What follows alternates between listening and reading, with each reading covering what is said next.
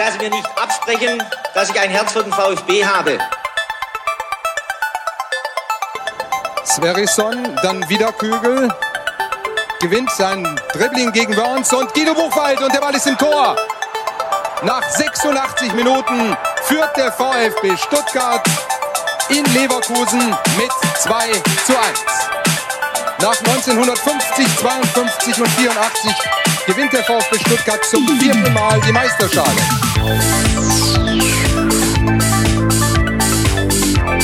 Jetzt müsste der Ball endlich noch einmal hereinkommen. Jetzt kommt er weiter hinten auf Hitzelsberger! Mario Gomez, spitze Winkel, noch einmal nach innen, Pizza hat den Ball und es gibt noch einmal Abstoß vom Tor. Und jetzt ist das Spiel aus und der VfB Stuttgart ist deutscher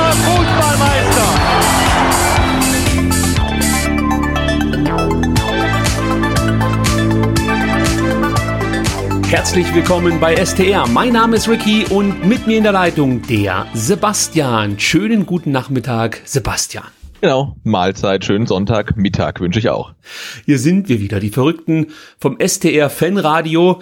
Sebastian, wie hast du die Donnerstagnacht verdaut oder äh, ja, was hast du noch gemacht? Bist du vielleicht einer derjenigen gewesen, die zur Mercedes-Benz-Straße gefahren sind und dort ein Hubkonzert veranstaltet haben? Ich meine, Autokorso ist ja in Zeiten von Corona eigentlich super safe, aber nee, ich habe es mir verkniffen. Ich hab, bin dann einfach äh, selig ins, ins Bett gegangen und äh, habe mich gefreut, als Tabellenzweiter ein, einzuschlafen und auch wieder aufzuwachen. Also du konntest direkt äh, nach dem Spiel schlafen, da zieh ich schon mal meinen Hut vor. Weil, also direkt äh, natürlich nicht, ich war schon noch eine Zeit lang äh, wach, aber es war ja generell schon relativ spät eigentlich und äh, doch, ich konnte dann ganz gut schlafen. Ja, weil ich hab's nicht hinbekommen. Also ich, ich, ich lag bestimmt noch bis halb zwei wach und musste dann am ähm, darauf folgenden Morgen schon um 6 Uhr aufstehen und ich fühlte mich am Freitag wirklich Hundeelend. Also ich war komplett fertig, hatte Kopfschmerzen und ähm, war irgendwie froh, als dann der Freitag zu Ende ging, der Arbeitstag geschafft wurde und ich ins Bett fallen konnte. Also dieses Spiel hat mich doch sehr mitgenommen, möchte ich mal so sagen. Das war schon eine aufregende Nummer. Ähm, mal gucken, wie das Ganze heute wird. Da werden wir natürlich drüber sprechen. Bevor es darüber geht. Noch ein äh, Satz zur ganzen Streaming-Geschichte hier. Da gab es ja äh, letzte Woche am Donnerstag, beziehungsweise das ist ja diese Woche, äh, die Ankündigung, dass wir in Zukunft nur noch hier auf Twitch das Fanradio abhalten werden. Aufgrund heftiger Proteste, möchte ich sagen. haben wir das jetzt so ein bisschen geändert. Also zum einen sollte es jetzt gerade eben auch auf YouTube einen Livestream geben vom Fanradio. Wir hoffen, das funktioniert. Das können wir gerade noch nicht so richtig überprüfen, aber ja, also wir versuchen auch auf YouTube jetzt live zu senden. Also wenn das funktioniert, freuen wir uns, dann sagen wir Hallo. Und zum anderen wird es auch weiterhin die Fanradios anschließend im Podcast-Feed zum Nachhören geben. Wir dachten eigentlich, dass das Interesse nicht allzu groß wäre, aber es gab ein paar Leute, die gesagt haben, Mensch, ich höre das mir eigentlich immer noch mal ganz gerne an im Nachhinein. Deswegen unser Entschluss äh, zu sagen, komm, dann lassen wir alles, wie es ist und packen sogar noch YouTube mit oben drauf. Aber dann sollte jetzt wirklich jeder zufrieden sein, oder Sebastian? Ja, Wahnsinn, ne? Also irgendwie äh, Elon Musk und, und SpaceX sind ja echt ein Dreck dagegen, wo also wir, wir streamen wirklich überall hin, also das ist äh, irre. Ja, also vielleicht hast du auch noch irgendwo so einen Glitter-Dinosaurier, den du jetzt dann äh, kurz mal in deine Kamera halten kannst, weil ich glaube, das ist dann unsere nächste Ausbaustufe, äh, dass wir praktisch dann ja, äh, weiß ich nicht, dass man uns noch irgendwie erkennen kann im Bild. Das wäre es natürlich, aber soweit sind wir noch nicht. Das kommt alles noch. Vielleicht dann noch ein weiterer äh, wichtiger Aspekt, der angesprochen wurde im Nachhinein der diversen Fanradios. Ähm, viele haben geschrieben, Mensch, ihr seid uns immer oder wir sind euch immer ein Stück weit voraus, ihr seid irgendwie immer hinten dran, können wir da nicht irgendwie was ändern? Außerdem wissen wir nicht so genau, wo ihr gerade zeitlich steht, also sprich, wie können wir uns besser synchronisieren miteinander? Also für alle, die das noch nicht mitbekommen haben, zu Beginn der jeweiligen Halbzeiten ähm, gehen wir einmal kurz die Spieluhr durch, möchte ich mal so sagen. Wir zählen einfach so zehn Sekunden runter, so dass wir uns alle ungefähr abgleichen können. Vielleicht können wir das heute, Sebastian, erinnere mich vielleicht dran, dann auch während dem Spiel immer mal wieder machen, so dass Leute, die später zuschalten, ja. sich auch mit uns synchronisieren können. Und dann gibt's ja noch das Problem, dass äh, Kunden wie ich, die auf Apple TV Sky Q benutzen oder so wie der Sebastian, der, glaube ich, via Sky Ticket das Spiel schaut, so ist es, äh, ja. ja, grundsätzlich immer so ein paar Sekunden hinterherhängen zum eigentlichen Satellitenbild, das man zum Beispiel über den ganz normalen Receiver dann am Fernseher empfängt.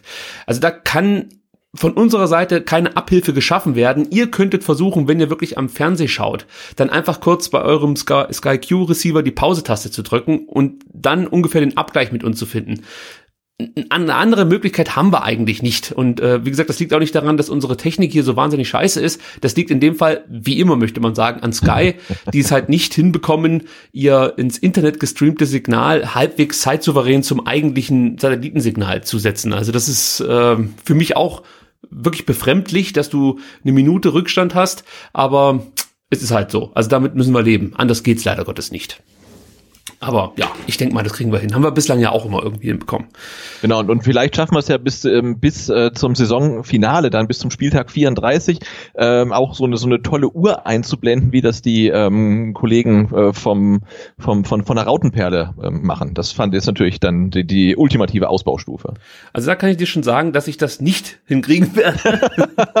und das liegt halt daran, um das vielleicht auch noch mal ganz kurz zu erklären. Also wir haben im Endeffekt keine Ahnung, wie man live streamt. Wir haben nur die Möglichkeit mit unserer Aufnahmesoftware seit, glaube ich, jetzt drei Wochen ähm, einen weiteren Baustein hinzuzufügen, der nennt sich Livestream. Und äh, in diesen Baustein hacke ich einfach die, die, sag ich mal, die Daten. Äh, das ist dann im Endeffekt ein YouTube-Key und ich weiß nicht, irgendeine URL.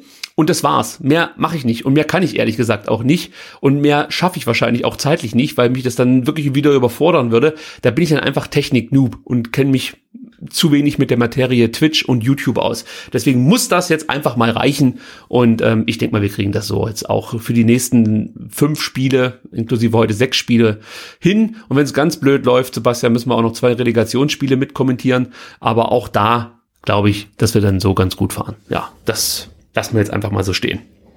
So, dann wollen wir uns so ein bisschen mit dem, ähm, ja, Sportlichen auseinandersetzen und natürlich auch nochmal über das Spiel gegen den HSV sprechen. Ein sehr, ja, aufreibendes Spiel, möchte ich mal so sagen. Und ich habe es mir gestern nochmal angeschaut. Und ähm, es, es, es wurde nicht besser, sage ich jetzt mal so. Die erste Halbzeit war wirklich extrem schwach, äh, kaum Offensivaktionen und defensiv viel zu nachlässig was ich mich halt gefragt habe nach 45 Minuten, und die Frage stelle ich jetzt erstmal dir, Sebastian, weil ich kann schon mal spoilern, eine wirkliche Antwort habe ich nicht gefunden. Wieso wirkt die Mannschaft in dieser Saison komplett eigentlich durch die ganze Saison hinweg so instabil? Äh, ich weiß es nicht, keine Ahnung. das also, war jetzt gemeint von mir. Äh, genau, vielleicht, äh, äh vielleicht äh, ja mit einer überzogene Erwartungshaltung, wo, wobei, wenn man jetzt sagt, der VfB muss mit seinem Kader einen der ersten zwei Plätze belegen, ist das ja keine überzogene Erwartungshaltung, aber manche Spieler scheinen überfordert und scheinen unsicher zu sein. Und das merkt man ja ähm, auf dem Platz. Das hat man jetzt in allen drei Spielen nach der Wiederaufnahme des Spielbetriebs gemerkt, ähm, dass da eine brutale Verunsicherung herrschte, was, was ja wirklich seltsam ist. Ich habe mir halt Gedanken gemacht, ob es vielleicht damit zusammenhängen könnte, wir haben den jüngsten Kader der zweiten Liga. Und ähm, man hat zu Beginn der Saison schon gesagt, man möchte aufsteigen, aber wenn es nicht klappt, ist das ich möchte jetzt mal sagen, okay, beziehungsweise dann ähm, geht die Welt nicht unter, sondern man ist auch dafür gerüstet und äh, greift dann halt im kommenden Jahr nochmal an, in der kommenden Saison.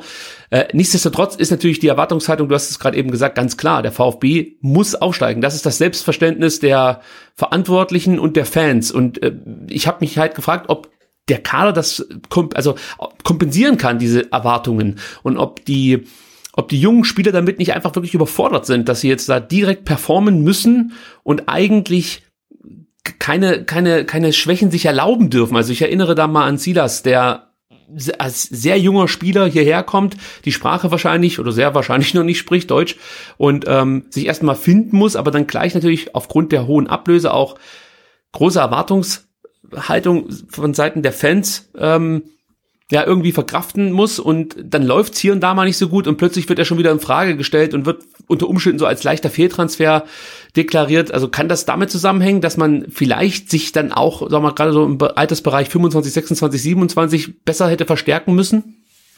Ja, da sind wir ja wieder beim ursprünglichen Thema, dass vielleicht so dieses ganze, diese ganze Hierarchiebalance in der Mannschaft nicht, nicht, nicht wirklich passt. Ähm, und das scheint ja gerade dann ähm, wirklich zu Buche zu schlagen, wenn es halt sportlich auch nicht so läuft. Weil ich glaube, wenn, wenn du mal 1-0 in Führung gehst, dann ist es diese ganze Diskussion ähm, gar nicht mehr wichtig. Aber ja, gerade wenn du halt dann frühe Gegentore bekommst, ähm, dann ist es umso wichtiger, äh, wer, wer dann halt in der Mannschaft sagt, hey, wir packen das noch. Und wenn natürlich viele ja, junge Spieler äh, da, oder zu viele junge Spieler dabei sind, die äh, diese Situation vielleicht auch nicht gewohnt sind, ähm, ja, dann wird das natürlich dann schwierig. Und ja, klar, ich denke, das ist so eine Erkenntnis auch aus dieser Saison, dass ähm, die, die Altersstruktur vielleicht äh, nicht ganz optimal ist.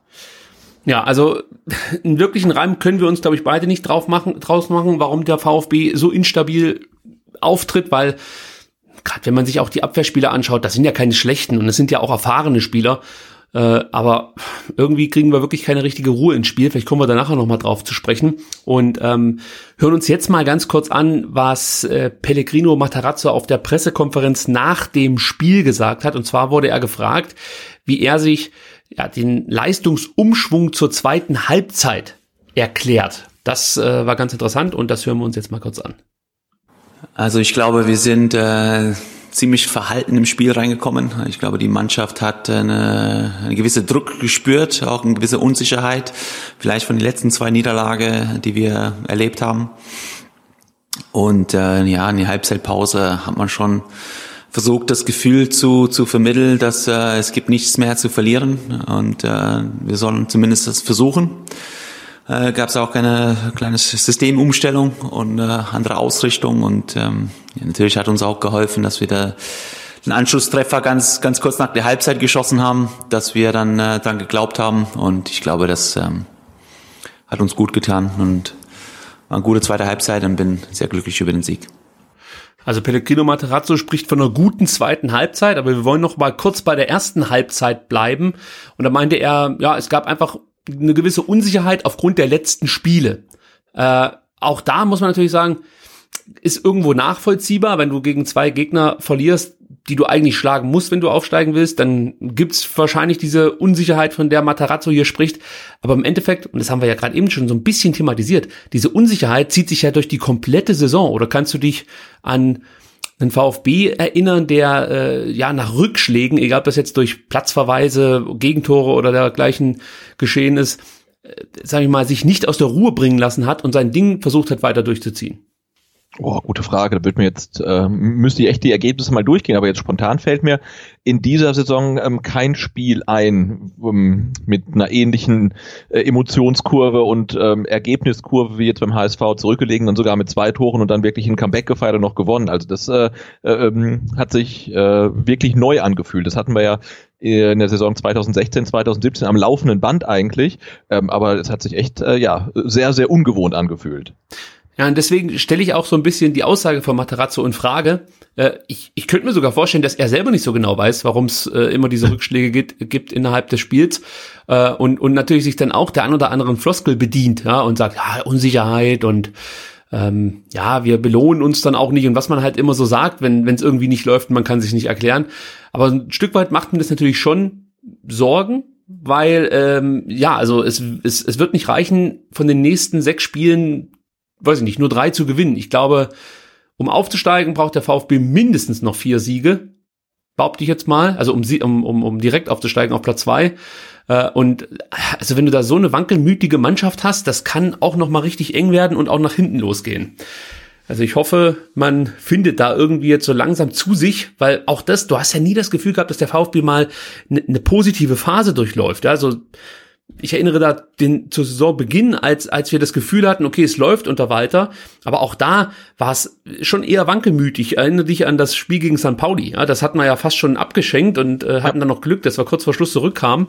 Aber äh, auch da lief nicht alles rund. Also das beste Spiel, ich glaube, das hast du mal gesagt in der Hinrunde, war wirklich das erste gegen Hannover, weil man da genau das gesehen hat, was für Walter Fußball stand. Und man hat auch so ein Stück weit die Entschlossenheit gespürt, der Mannschaft jetzt wirklich äh, was zeigen zu wollen und ähm, von dem einen oder anderen Spieler vielleicht auch dass er was gut machen will. Äh, Gerade so ein Mario Gomez, der ja mit dem VfB dann doch ein Stück weit überraschend abgestiegen ist, da konnte man schon merken, der möchte jetzt unbedingt. Ja, also da bin ich mal gespannt, ob man nochmal zu so einer Leistung findet irgendwie. Und das wäre natürlich jetzt nicht schlecht, in den letzten sechs Spielen da nochmal irgendwie zumindest ansatzweise ranzukommen. Genau, und was auch tatsächlich ein relativ gutes Spiel war, äh, war das Hinspiel gegen Dynamo Dresden. Ja. Das sage ich jetzt nicht nur, weil, weil ähm, ähm, Santi Askasiba sein Tor geschossen hat, ähm, aber auch das war ein relativ souveränes Spiel, was aber auch daran lag, dass der VfB nach drei Minuten vorne lag. Ja, da gebe ich dir sogar recht. Äh, aber Dankeschön. nein, so war das jetzt gar nicht gemeint, sondern weil ich gerade schon im, im, Kopf hatte, nach diesem, nach diesem Elfmeter, der mehr oder weniger ja, glücklich zustande kam für Dresden. Ich glaube, das war Nathaniel Phillips, der äh, Kone war das, Kone, ne, genau, der, weggelaufen hat. war. Genau, und der hat dann, glaube ich, auch selbst geschossen. Ja. Ähm, da gab es eine, eine, Phase, da hat der VfB brutal gewackelt, fand ich auch. Und da hatte, glaube ich, Dresden auch nochmal eine Riesenchance zum Ausgleich. Also natürlich gab es auch da wieder einen Moment, wo es hätte kippen können. Richtig. Also auch da wieder nicht diese Souveränität, die man sich eigentlich wünschen würde von so einer guten Mannschaft, wenn die 2-0 führt. Also klar, der Elfmeter ist blöd entstanden. Wahrscheinlich hätte Dresden aus dem Spiel heraus wenig gerissen, aber ja, also ich, ich merke halt, dass sich solche Szenen häufen und dass du sowas fast in jedem Spiel eigentlich hast und der VfB immer so, ja, so eine Gratwanderung ähm, durchläuft äh, zwischen zwischen wir verkacken das Ding hier und wir gewinnen glücklich. Aber so wirklich ein souveräner Auftritt. Karlsruhe fällt mir noch ein und das erste Spiel gegen Heidenheim nach der Winterpause. Das sind so die einzigen zwei Spiele, wo ich wirklich sage, das sah halbwegs gut aus jetzt mal so, ja. Aber auch da findest du immer wieder Punkte, wo du sagen kannst, hier muss man sich glücklicher oder besser anstellen. Nicht glücklicher, ist natürlich blöd. Ähm, besser anstellen, ja. Also hm, ist sehr unbefriedigend, muss man sagen. Das äh, apropos, äh, apropos unbefriedigend, ich sage das nur ungern, aber irgendwie dein äh, unser äh, äh, Livestream bei YouTube, der ähm, hat äh, noch nicht gestartet. Ja, da kann ich aber nichts dran ändern. Also okay, gut, weil das ist komisch, weil es steht irgendwie erst geplant für 31. Mai 2020 um 12.45 Uhr. Das ist ja alles super, aber irgendwie geht er geht er nicht los. Aber ich habe mal reingeschrieben, also falls ihr dort äh, gucken wollt, dann hört das sowieso gerade gar nicht, was ich sage. Ähm, aber dass ähm, auf Twitch wieder fleißig ähm, gechattet wird. Und vielleicht ähm, besinnt sich ja der YouTube-Stream auch noch eines Besseren. Ja, also dann ab rüber zu Twitch. Äh, wie gesagt, das jetzt hier mit YouTube ist einfach nur so ein Versuch gewesen, der scheint zu misslingen. ähm, aber wir haben ja dann noch das äh, Backup-Tool Twitch, das uns bislang äh, eigentlich nicht im Stich gelassen hat. Also von daher, hoffen wir jetzt einfach mal, dass ihr rüberkommt auf Twitch. Gut, lass uns über was Angenehmeres sprechen, nämlich die zweite Halbzeit gegen den HSV. Äh, die Hamburger deutlich schwächer, aber nach dem 2-2 aus meiner Sicht dann wieder näher am Sieg als der VfB. Ähm, hast du dir das Spiel nochmal angeguckt oder kannst du dich daran erinnern, als wir es live geschaut haben? habe ich mir nochmal angeguckt, ja. ja. Kam dir das auch so vor oder täuscht ja, mich ja, ja. Eindruck? Ja, auch da. Nee, es war jetzt nicht so, dass man, dass man nach dem Anschlusstreffer den, den Eindruck hatte, als ob der VfB jetzt äh, den HSV überrollt. Also dann hat sich das Spielgeschehen so ein bisschen beruhigt und dann hatte der HSV eigentlich auch das, das Ding wieder ganz gut in der Hand, wobei man sagen muss, dass der VfB auch in der Phase viel besser gespielt hat als in der ersten Halbzeit. Ja, aber auch da kann man natürlich wieder die Frage stellen, sobald man was zu verlieren hat, brechen die Leistungen so ein Stück weit ein. Es ist ja auch ein Eindruck, den man in dieser Saison gewinnen kann. Äh, ja, sehe seh ich genauso. Und ähm, in, insofern ist es vielleicht gar nicht gut, dass wir jetzt, jetzt schon Tabellenzweiter sind, weil jetzt hat die Mannschaft wieder was, wieder was zu verlieren. Vielleicht hätte man bis äh, kurz vor Schluss im Windschatten äh, bleiben sollen vom HSV. Nee, Quatsch. Also gut, dass wir jetzt da stehen, wo wir stehen, aber das Gefühl ähm, hat man, sobald es nichts mehr zu verlieren gibt, äh, spielt die Mannschaft ähm, am besten. Und sobald man halt irgendwie was zu verteidigen hat, ähm, kommt, kommt so eine gewisse ja, Unsicherheit rein, die die Mannschaft zu lähmen scheint. Ich habe nachher noch einen O-Ton von Materazzo, wo er erklärt, was er in der Halbzeit geändert hat. Und ich kann schon vorwegnehmen, er meinte halt, ja, äh, wir haben jetzt eh nichts mehr zu verlieren, also geht raus und ähm, ja, wuppt das Ding. Er hat wahrscheinlich etwas äh, aggressiver ausgedrückt, als ich das jetzt gerade gemacht habe. Aber ja, anscheinend kommt die Mannschaft mit Druck nicht so richtig zurecht. Das ist ja auch etwas, was wir, ich glaube, vergangene Woche schon diskutiert haben. Ähm, also man kann jetzt eigentlich schon festhalten und ich glaube, die Erkenntnis äh, ist gesichert, dass die Mannschaft zum einen nicht die Qualität hat, um sich reihenweise Chancen zu erarbeiten, dann nicht die Qualität hat, um die wenigen Chancen, die man hat oder die Chancen, die man hat, zu nutzen. Dann fehlt es defensiv auch so ein bisschen an Qualität und äh, vielleicht auch an, an an einer funktionierenden taktischen Ausrichtung, um nicht so leicht zu überrumpelt äh, werden von, von Konter des Gegners. Und dann braucht die Mannschaft auch noch eine Situation, wo sie so gut wie keinen Druck spürt. Das sind natürlich Voraussetzungen, ja, Sebastian, was machen wir damit? Ja, die kriegst du, die kriegst du nicht so häufig. Also die, ich denke, da wäre der VfB oder das Team äh, gut damit bedient, sich irgendwie davon ein bisschen frei zu machen, dass es ideale Bedingungen sein müssen, damit man guten Fußball oder erfolgreichen Fußball spielt. Also da, auch da muss man, um das Wort wieder zu verwenden, äh, widerstandsfähiger werden und äh, eigentlich sagen, egal welche Bedingungen, ähm, wenn wir jetzt äh, wie heute ähm, gegen den Tabellen 18. spielen, der seit sieben Wochen nicht mehr äh, unter Wettbewerbsbedingungen gekickt hat, dann ist es egal, da, da muss halt einfach ein Sieg her. Ja, da kommen wir gleich noch drauf zu sprechen. Aber äh, ich habe jetzt schön hingeleitet zu einem folgenden oder zum folgenden Punkt. Und zwar habe ich einen O-Ton von Holger Bartschuber dabei. Der wurde gefragt, ja, ähm, wie wichtig letzten Endes der Auftritt von Wataru Endo war. Und äh, bevor ich jetzt erkläre, was Holger gesagt hat, hören wir uns auch das kurz an und sprechen dann darüber. Ja, und äh, das ist halt auch der Spieler, der, der, ähm, der einfach auch äh, vorangehen kann und das ist der Wataro, der uns dann diesen diesen Dosenöffner äh, überbringt mit mit einem Standardtor, wo er hochspringt und und die Kugel versenkt. Ähm, ist ein ganz wichtiger Spieler für uns und der hat gestern auch ein Zeichen gesetzt ähm, in der schwierigen Phase, einer ganz schwierigen Phase und dann kommen wir halt auch äh, so von der psychologischen Seite her zurück. Sebastian, hast du es gehört? Äh, ja, ich höre noch gerade die letzten die letzten Worte von Holger Bartstuber, aber ich habe es ähm, gehört, dass äh, äh, Holger Bartstuber äh, Wataru Endo als äh, nicht nur Dosenöffner, sondern auch als ein bisschen so ein Matchwinner. Ja gut, das war natürlich Castro, aber auf jeden Fall als Dosenöffner sieht und dass er die den Weg zum Erfolg ähm, geebnet hat mit seinem frühen äh, Tor in der zweiten Halbzeit dann. Was sagt das über Spieler aus, die viel Erfahrung haben, die Champions League gewonnen haben, Nationalspieler waren? Ähm, ja, Bartschuber, Castro, Gomez kann man da nennen. Äh, was sagt das über die Spieler aus, wenn dann auch noch ein Holger selber sagt, dass Wataru Endo der ganz wichtige Spieler für uns war, der dann vorangehen muss und sozusagen ein Zeichen setzen kann, um die Mannschaft nochmal aufzurütteln. Ähm, ja, was machst du mit der Aussage? Ich finde schon interessant, dass das vor allem vom Badstuber jetzt kam.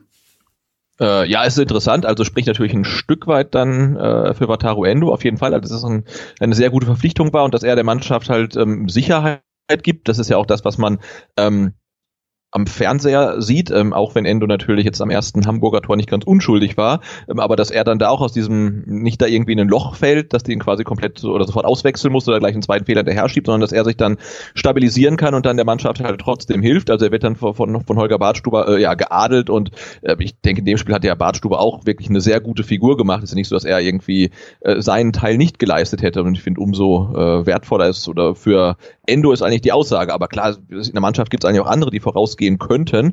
Ähm, und die haben es oder kriegen es halt nicht so hin.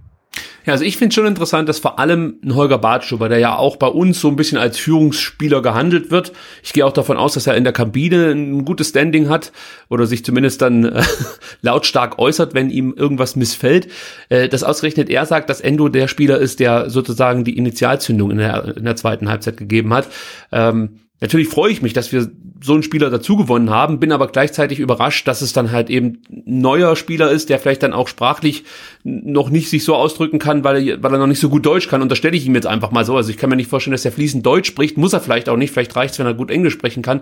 Aber trotzdem glaube ich natürlich, dass ein deutschsprachiger Spieler sich da vielleicht eher ähm, bemerkbar machen kann, nicht nur in der Kabine, sondern auch auf dem Platz. Und Endo wirkt ja jetzt auf dem Platz auch nicht so wie der Spieler, der groß Kommandos gibt, sondern der eher durch Leistung äh, auf sich aufmerksam macht und dann vielleicht so die Mannschaft wach rütteln möchte. Ähm, ich freue mich auf jeden Fall über Endo, über seine Leistung und über ähm, vor allem das wichtige 1 zu 2. Äh, aber ja, die Aussage von Holger Bartschuber lässt mich dann schon wieder ein bisschen grübeln zurück, ähm, dass es dann eben neue Spieler sein müssen, die noch nicht auf der ganz großen Bühne brillieren durften, auch wenn Endo natürlich für Japan schon äh, auch äh, bei der WM mit dabei war. Nichtsdestotrotz hat er halt noch nicht die Champions League gewonnen wie andere. Äh, dass es dann die Spieler sind, die uns hier mehr oder weniger dann aus der Kacke helfen sollen. Also ja, bin ich ein bisschen skeptisch. Wir müssen auch noch was ansprechen, ähm, das wurde auch bei der Pressekonferenz thematisiert, hören wir uns gleich auch noch einen O-Ton zu an. Und zwar geht es darum, dass der VfB jetzt in dieser Corona-Runde in sechs Spielen, in drei Spielen, sorry, sechs Tore kassiert hat. Und äh, ich habe mir das dann nochmal angeguckt, es sind drei Gegentore nach Standards und zwei nach Konter.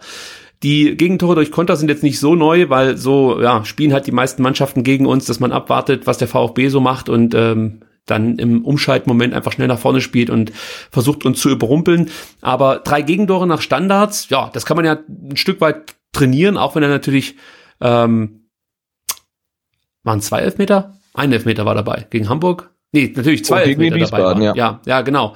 Aber trotzdem merkt man ja schon so eine gewisse Verunsicherung, wenn es Standards gibt, ob das jetzt Ecken sind oder Freistöße von außen. Also ich finde schon, dass die Abwehr ähm, oder der Defensivverbund allgemein äh, bei Standards nicht so gut aussieht, wie das vielleicht noch unter Walter der Fall war. Täuscht mich da mein Eindruck oder äh, also bin ich da vielleicht dann doch noch zu sehr weiter Fanboy? Also ich habe verdrängt, wie es unter Walter ähm, aussah, äh, aber jetzt zum Beispiel ähm, ja der Eckball ähm, gegen HSV, der dann zum zum Treffer führte, der war sicherlich nicht äh, allzu gut verteidigt und ja generell haben wir ja äh, das Gefühl, dass, dass die Defensive schon noch ein bisschen stabiler stehen könnte dahinter. Also nicht nur bei Standards, sondern halt auch äh, generell einfach. Also die Spieler da hinten drin, die bringen ja die nötige Qualität mit und dafür ist es dann doch noch äh, oft ein bisschen zu chaotisch hinten drin. Vorne ähm, läuft's Ticken besser, was die Standards angeht. Auch da haben wir ja im Vorfeld oft drüber gesprochen, äh, dass Standards in der zweiten Liga ein gutes Mittel sind, um dann eben noch ein Tor zu schießen, wenn aus dem Spiel heraus nichts geht. Und ähm, ja, jetzt in der Corona-Runde habe ich mir auch mal angeguckt, was der VfB da zustande gebracht hat. Sechs Tore erzielt und drei durch Standards. Das ist äh, okay, würde ich mal sagen. Wurde ja unter Walter auch oft kritisiert, obwohl der VfB auch schon unter Walter ähm, zu den Top-Teams in der zweiten Liga äh, zählte, die ähm, also nach Standards, also die viele Tore durch Standards erzielt haben. Also von daher ähm, ist das nach vorne hin okay, könnte noch ein bisschen besser sein. Also es gibt immer mal wieder so einen Eckball, wo du dich fragst, okay, was hat er jetzt gerade erkannt? Ähm, aber ja, das sieht jetzt mal nicht ganz so schlecht aus. Wir müssen ja auch ein bisschen was hier lobend hervorheben. Ja, absolut, absolut. Ja. So, dann äh, habe ich jetzt ja noch mal einen O-Ton über äh, von Pellegrino Materazzo, den spiele ich jetzt auch noch ein. Und zwar geht's jetzt hier um die Art und Weise, möchte ich mal sagen, wie wir oder wie der VfB zu Chancen, den Gegner zu Chancen kommen lässt. Und in, ich glaube, ich weiß gar nicht, einer von den der Nachrichten fragte halt, ob Matarazzo, ja, ob ihm das so ein bisschen Angst macht, ob ihn das bedenklich stimmt. Also das hören wir uns auch mal kurz an. Eine kurze Frage zu den Toren. Seit der Wiederaufnahme des Spielbetriebs äh, stimmt die Anzahl der Gegentore im Moment bedenklich? Was, was hat er gesagt? Ich habe die ersten Teil. Die äh, Anzahl der Gegentore da war da seit Wiederaufnahme. Seit Wiederaufnahme stimmt die bedenklich? Muss man sich da Sorgen machen? Äh, klar. man will so wenig Gegentore wie möglich kassieren und ähm, natürlich auch äh, die Art und Weise, wie wir manche Gegentore bekommen haben oder wie wir den Gegner auch zu Chancen äh, die Chancen ermöglicht haben, das ist schon äh, ein Stück weit bedenklich, beziehungsweise wird analysiert und angesprochen. Wir haben aber nicht so viel Trainingstage diese Woche. Das heißt, äh, die Analyse wird oder die Impulse überwiegend über Videobilder geschaffen oder Gespräche geschaffen. Und äh, ja, das ist natürlich, ich spiele lieber zu Null, ich gewinne lieber 4-0 als, als 4-3. Und äh, deshalb sollen wir die Gegentore abstellen. Tja, die Gegentore abstellen. Das ist Matarazzos Plan. Ich, ich vertöne, normalerweise sagst du ja, ich gewinne lieber 1-0 als 4 zu 3, aber Matarazzo gewinnt lieber 4 zu 0 als 4 zu 3. Da kann man eigentlich auch nicht, nicht viel gegen argumentieren. Ich sag mal so, äh, ich gewinne grundsätzlich am liebsten. Also mir ist es egal, ob mit 3 zu 0 oder mit 3 zu 2, das ist mir alles wurscht. Äh, mich stört aber trotzdem natürlich auch, dass der VfB so einfach immer Gegentore kassiert. Und zu Beginn haben wir davon gesprochen, dass diese Nackenschläge dann auch immer wirklich sitzen und die Mannschaft sich da meistens dann nicht berappeln kann, jedenfalls nicht sofort. Und ähm, ja, mit breiter Brust versucht das Ding wieder gerade zu biegen. Ähm, das ist halt so ein bisschen das Problem. Du kriegst leicht ein Gegentor und kannst damit nicht so richtig umgehen. Und ähm, ja, deswegen ist es, glaube ich, enorm wichtig, dass wir heute gegen Dresden nicht in Rückstand geraten. Das Gute ist, dass Dresden die Mannschaft ist mit den, glaube ich, wenigsten geschossenen Toren in der zweiten Bundesliga. 25 Tore haben die erzielt in 25 Spielen. Ähm, aber da kommen wir auch noch gleich drauf zu sprechen. Äh, aber das finde ich schon ähm, so ein kleiner Mutmacher, sage ich jetzt mal, zum jetzigen Zeitpunkt. Gut. Ja, aber was halt fehlt, ist diese, diese Selbstverständlichkeit, ne, wenn ich halt dann äh, mal Bundesliga geguckt habe und da spielt dann äh, Bayern gegen Augsburg oder Bayern gegen Paderborn und äh, der, der Underdog führt dann nach zehn Minuten, dann überlege ich mir nur, ob, nur, ob die Bayern halt nur 2-1 gewinnen oder vielleicht doch 5-1. Ne? Und jetzt ist ja. der VfB vielleicht nicht der FC Bayern der zweiten Liga, aber trotzdem fehlt einfach dieses Selbstverständnis. Man, man sieht einen Rückstand und weiß, die können das drehen, ne? Und das, das fehlte bisher. Und da macht das Hamburg-Spiel jetzt ja äh, wirklich äh, viel Mut und ich hoffe auch den Spielern, dass die im Hinterkopf haben, hey, selbst wenn wir in Rückstand äh, äh liegen, nach 45 Minuten mit, mit zwei Treffern zurück, wir können das Ding trotzdem noch gewinnen. Und ich glaube, das ist halt auch so ein ähm, Wissen im Unterbewusstsein, was das Team diese Saison bisher noch nicht gesammelt hatte. Und ähm, da hoffe ich, dass das so ein bisschen ähm, Power geben kann, falls der VfB zurückliegt. Aber natürlich hoffe ich, dass sie heute ähm, zu keiner, äh, zu, zu keinem Zeitpunkt zurückliegen. Abschließend zum Hamburg-Spiel. Natürlich noch das ganz starke 3 zu 2 durch Nico Gonzales vorbereitet, der, äh, sagt jedenfalls Materazzo, kurz davor noch um seine Auswechslung bat. Und ähm, ja, bevor wir darüber sprechen, auch hier nochmal Pellegrino Materazzo mit einem kleinen O-Ton. Alle. alle alle haben es gut gemacht. Äh, alle haben äh, verteidigt alle haben äh, den Weg gemacht, die waren konsequent und kompromisslos im Defensive. Dann gab es einen Ballgewinn, dann gab es auch einen Pass auf, auf Nico, dann gab es auch diese absolute Wille, Willenszug, Willenslauf. Er hat sich kurz davor gebeten, ausgewechselt zu werden. Wir haben eine Auswechslung auch nochmal vorbereitet. Und äh, dann kam er, auch, bekam er auch den Ball und habe ich geschrien, uno más, one more, uno más und äh, ist gegangen und kommt auch vorbei und Gonzo mit einem super Laufweg, mit einer Finte, ähm, stürmt auch die erste Pfoste und im richtigen Moment einen Ball reinschiebt. Äh, ich glaube, da haben alle, alle ihre Teil dazu beigetragen, dass, dass es so eine gute, gute Aktion war. Also Uno Mars hieß es von der Seite. So, ich habe hab Bruno Mars verstanden. in Richtung äh, Gonzalo, äh, in Richtung Gonzales und Gonzalo Castro hat er natürlich auch geliefert mit seiner, ja, mit seiner tollen Verwertung der hereingespielten, des hereingespielten Balls von Nico Gonzales. Aber auch hier fand ich interessant, welche Wörter Matarazzo gewählt hat. Willenslauf hieß es da. Es war ein absoluter Willenslauf von Nico. Wieso sehen wir diese Entschlossenheit so selten, Sebastian? Das, das musste vielleicht Nico González fragen oder, oder ähm, Pellegrino Materazzo. Also ich finde es bezeichnend, da, da siehst du ja wirklich in der Situation, äh, er will ausgewechselt werden, vielleicht hat er keine, keine Lust mehr, aber vermutlich war er platt und dann schafft er es aber trotzdem da nochmal ähm, ja, so da die linke Seite runterzuziehen und man fragt sich doch, also warum nicht viel häufiger? Ne? Warum sehen wir dieses, diese Sprints halt ähm, so selten? Weil da zeigt er ja mal, dass er ähm, ja, was die Geschwindigkeit angeht und was auch individuelle Klasse angeht, äh, seinem Gegenspieler in der, in der zweiten Liga in vielen Fällen überlegen sein wird. Und dafür kommt es halt viel zu selten. Ähm, und äh, da brauche ich keinen Willenslauf, und das ist ja eigentlich auch das, äh, ja, wofür er auf dem Platz steht. Und ich würde mir wünschen, dass das halt ähm, häufiger zu sehen ist und nicht erst in der Nachspielzeit, äh, sondern halt wirklich äh, von Anfang an. Und ja gut, heute hat er die nächste, die nächste Chance. Ähm, ähm, gucken wir mal. Ja, da kommt gleich noch drauf zu sprechen, auf die Aufstellung. Aber also ich lehne mich jetzt mal weit aus dem Fenster. Ich glaube wirklich, dass der ein oder andere Spieler so unterbewusst davon ausgeht, dass man dem Gegner ja sowieso überlegen ist. Und äh, die nehmen sich jetzt nicht vor, weniger zu laufen oder äh, weniger entschlossen an die Sache ranzugehen. Aber das macht natürlich schon was mit dir, wenn du weißt, ähm, oder wenn du denkst, dass du besser bist als dein Gegner und dass du die individuelle Qualität hast, um jederzeit ein Tor zu erzielen. Also das kann schon dazu führen, dass du dann auf dem Platz vielleicht eben nicht so entschlossen zu Werke gehst. Aber hier ist natürlich dann wirklich dann der Trainer gefragt und vielleicht auch der Sportdirektor, der mit dem einen oder anderen Spieler sprechen müsste, um dem so ein bisschen den Kopf zu waschen, dass es vielleicht nicht ausreicht, nur, ich weiß nicht, mal einen Übersteiger zu zeigen oder mal kurz anzuziehen, sondern es ist halt wirklich ein Kampf. Diese zweite Liga ist ein absoluter Kampf.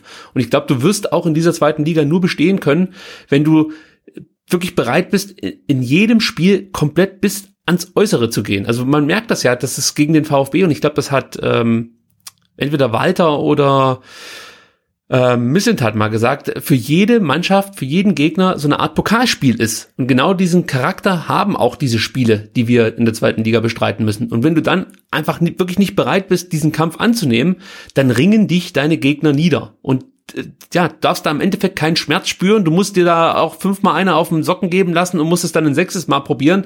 Und das ist das, was mir über die ganze Saison fehlt. Das gibt's immer nur in Ansätzen und ähm, es gibt da mal so eine Aktion wie jetzt gegen Hamburg, aber das reicht, glaube ich, nicht, um souverän aufsteigen zu können. Jetzt haben wir zum Glück noch die Möglichkeit aufzusteigen, weil der HSV es auch nicht viel besser macht. Aber sind wir ehrlich, mit der Bilanz, die wir jetzt vorzuweisen haben, ähm, ja, solltest du eigentlich nicht auf Platz zwei stehen, auch nicht in dieser zweiten Liga. Und äh, wir können da wirklich froh sein, dass der HSV sich auch nicht besser anstellt als der VfB. Aber ich glaube, mit der Leistung, die wir jetzt hier in der Saison gezeigt haben, in der Zweitligasaison, wären wir 2016, 2017 nicht aufgestiegen. Also das genau, ich glaube, wenn du wenn du die die Punktzahl vom VfB in der ersten Liga hast, bist du glaube ich Sechster. Ne? Also ja. äh, das, das ist auf auf wirklich relativ bescheidenem Niveau ähm, und es jetzt wirklich auch in der Zeit vielleicht mal eine Siegesserie zu starten, weil wenn ich das so im, im Blick habe, ist äh, das Rest Restprogramm zumindestens was ähm, die, die tabellarische Situation unserer noch kommenden Gegner angeht, ist äh, relativ bescheiden. Also da ist jetzt, das sind alles Gegner, die muss man wirklich schlagen, wenn man ähm, aufsteigen will. Ähm, und dann haben wir natürlich noch in der Hinterhand, dass ähm, der HSV und Heidenheim noch gegeneinander spielen. Ja, das ist jetzt besonders gut, äh, wenn man wenn man dann vielleicht von einem Unentschieden ausgeht oder so. Das wäre ideal für uns. Ähm, aber das Wichtigste ist, dass wir auf Platz zwei stehen und es jetzt selber in der Hand haben, weil ach, jetzt äh, mit vier Punkten Rückstand in dieses Spiel gegen Dresden gehen zu müssen. Also wenn wir gegen Hamburg verloren hätten, wäre es ja so gekommen.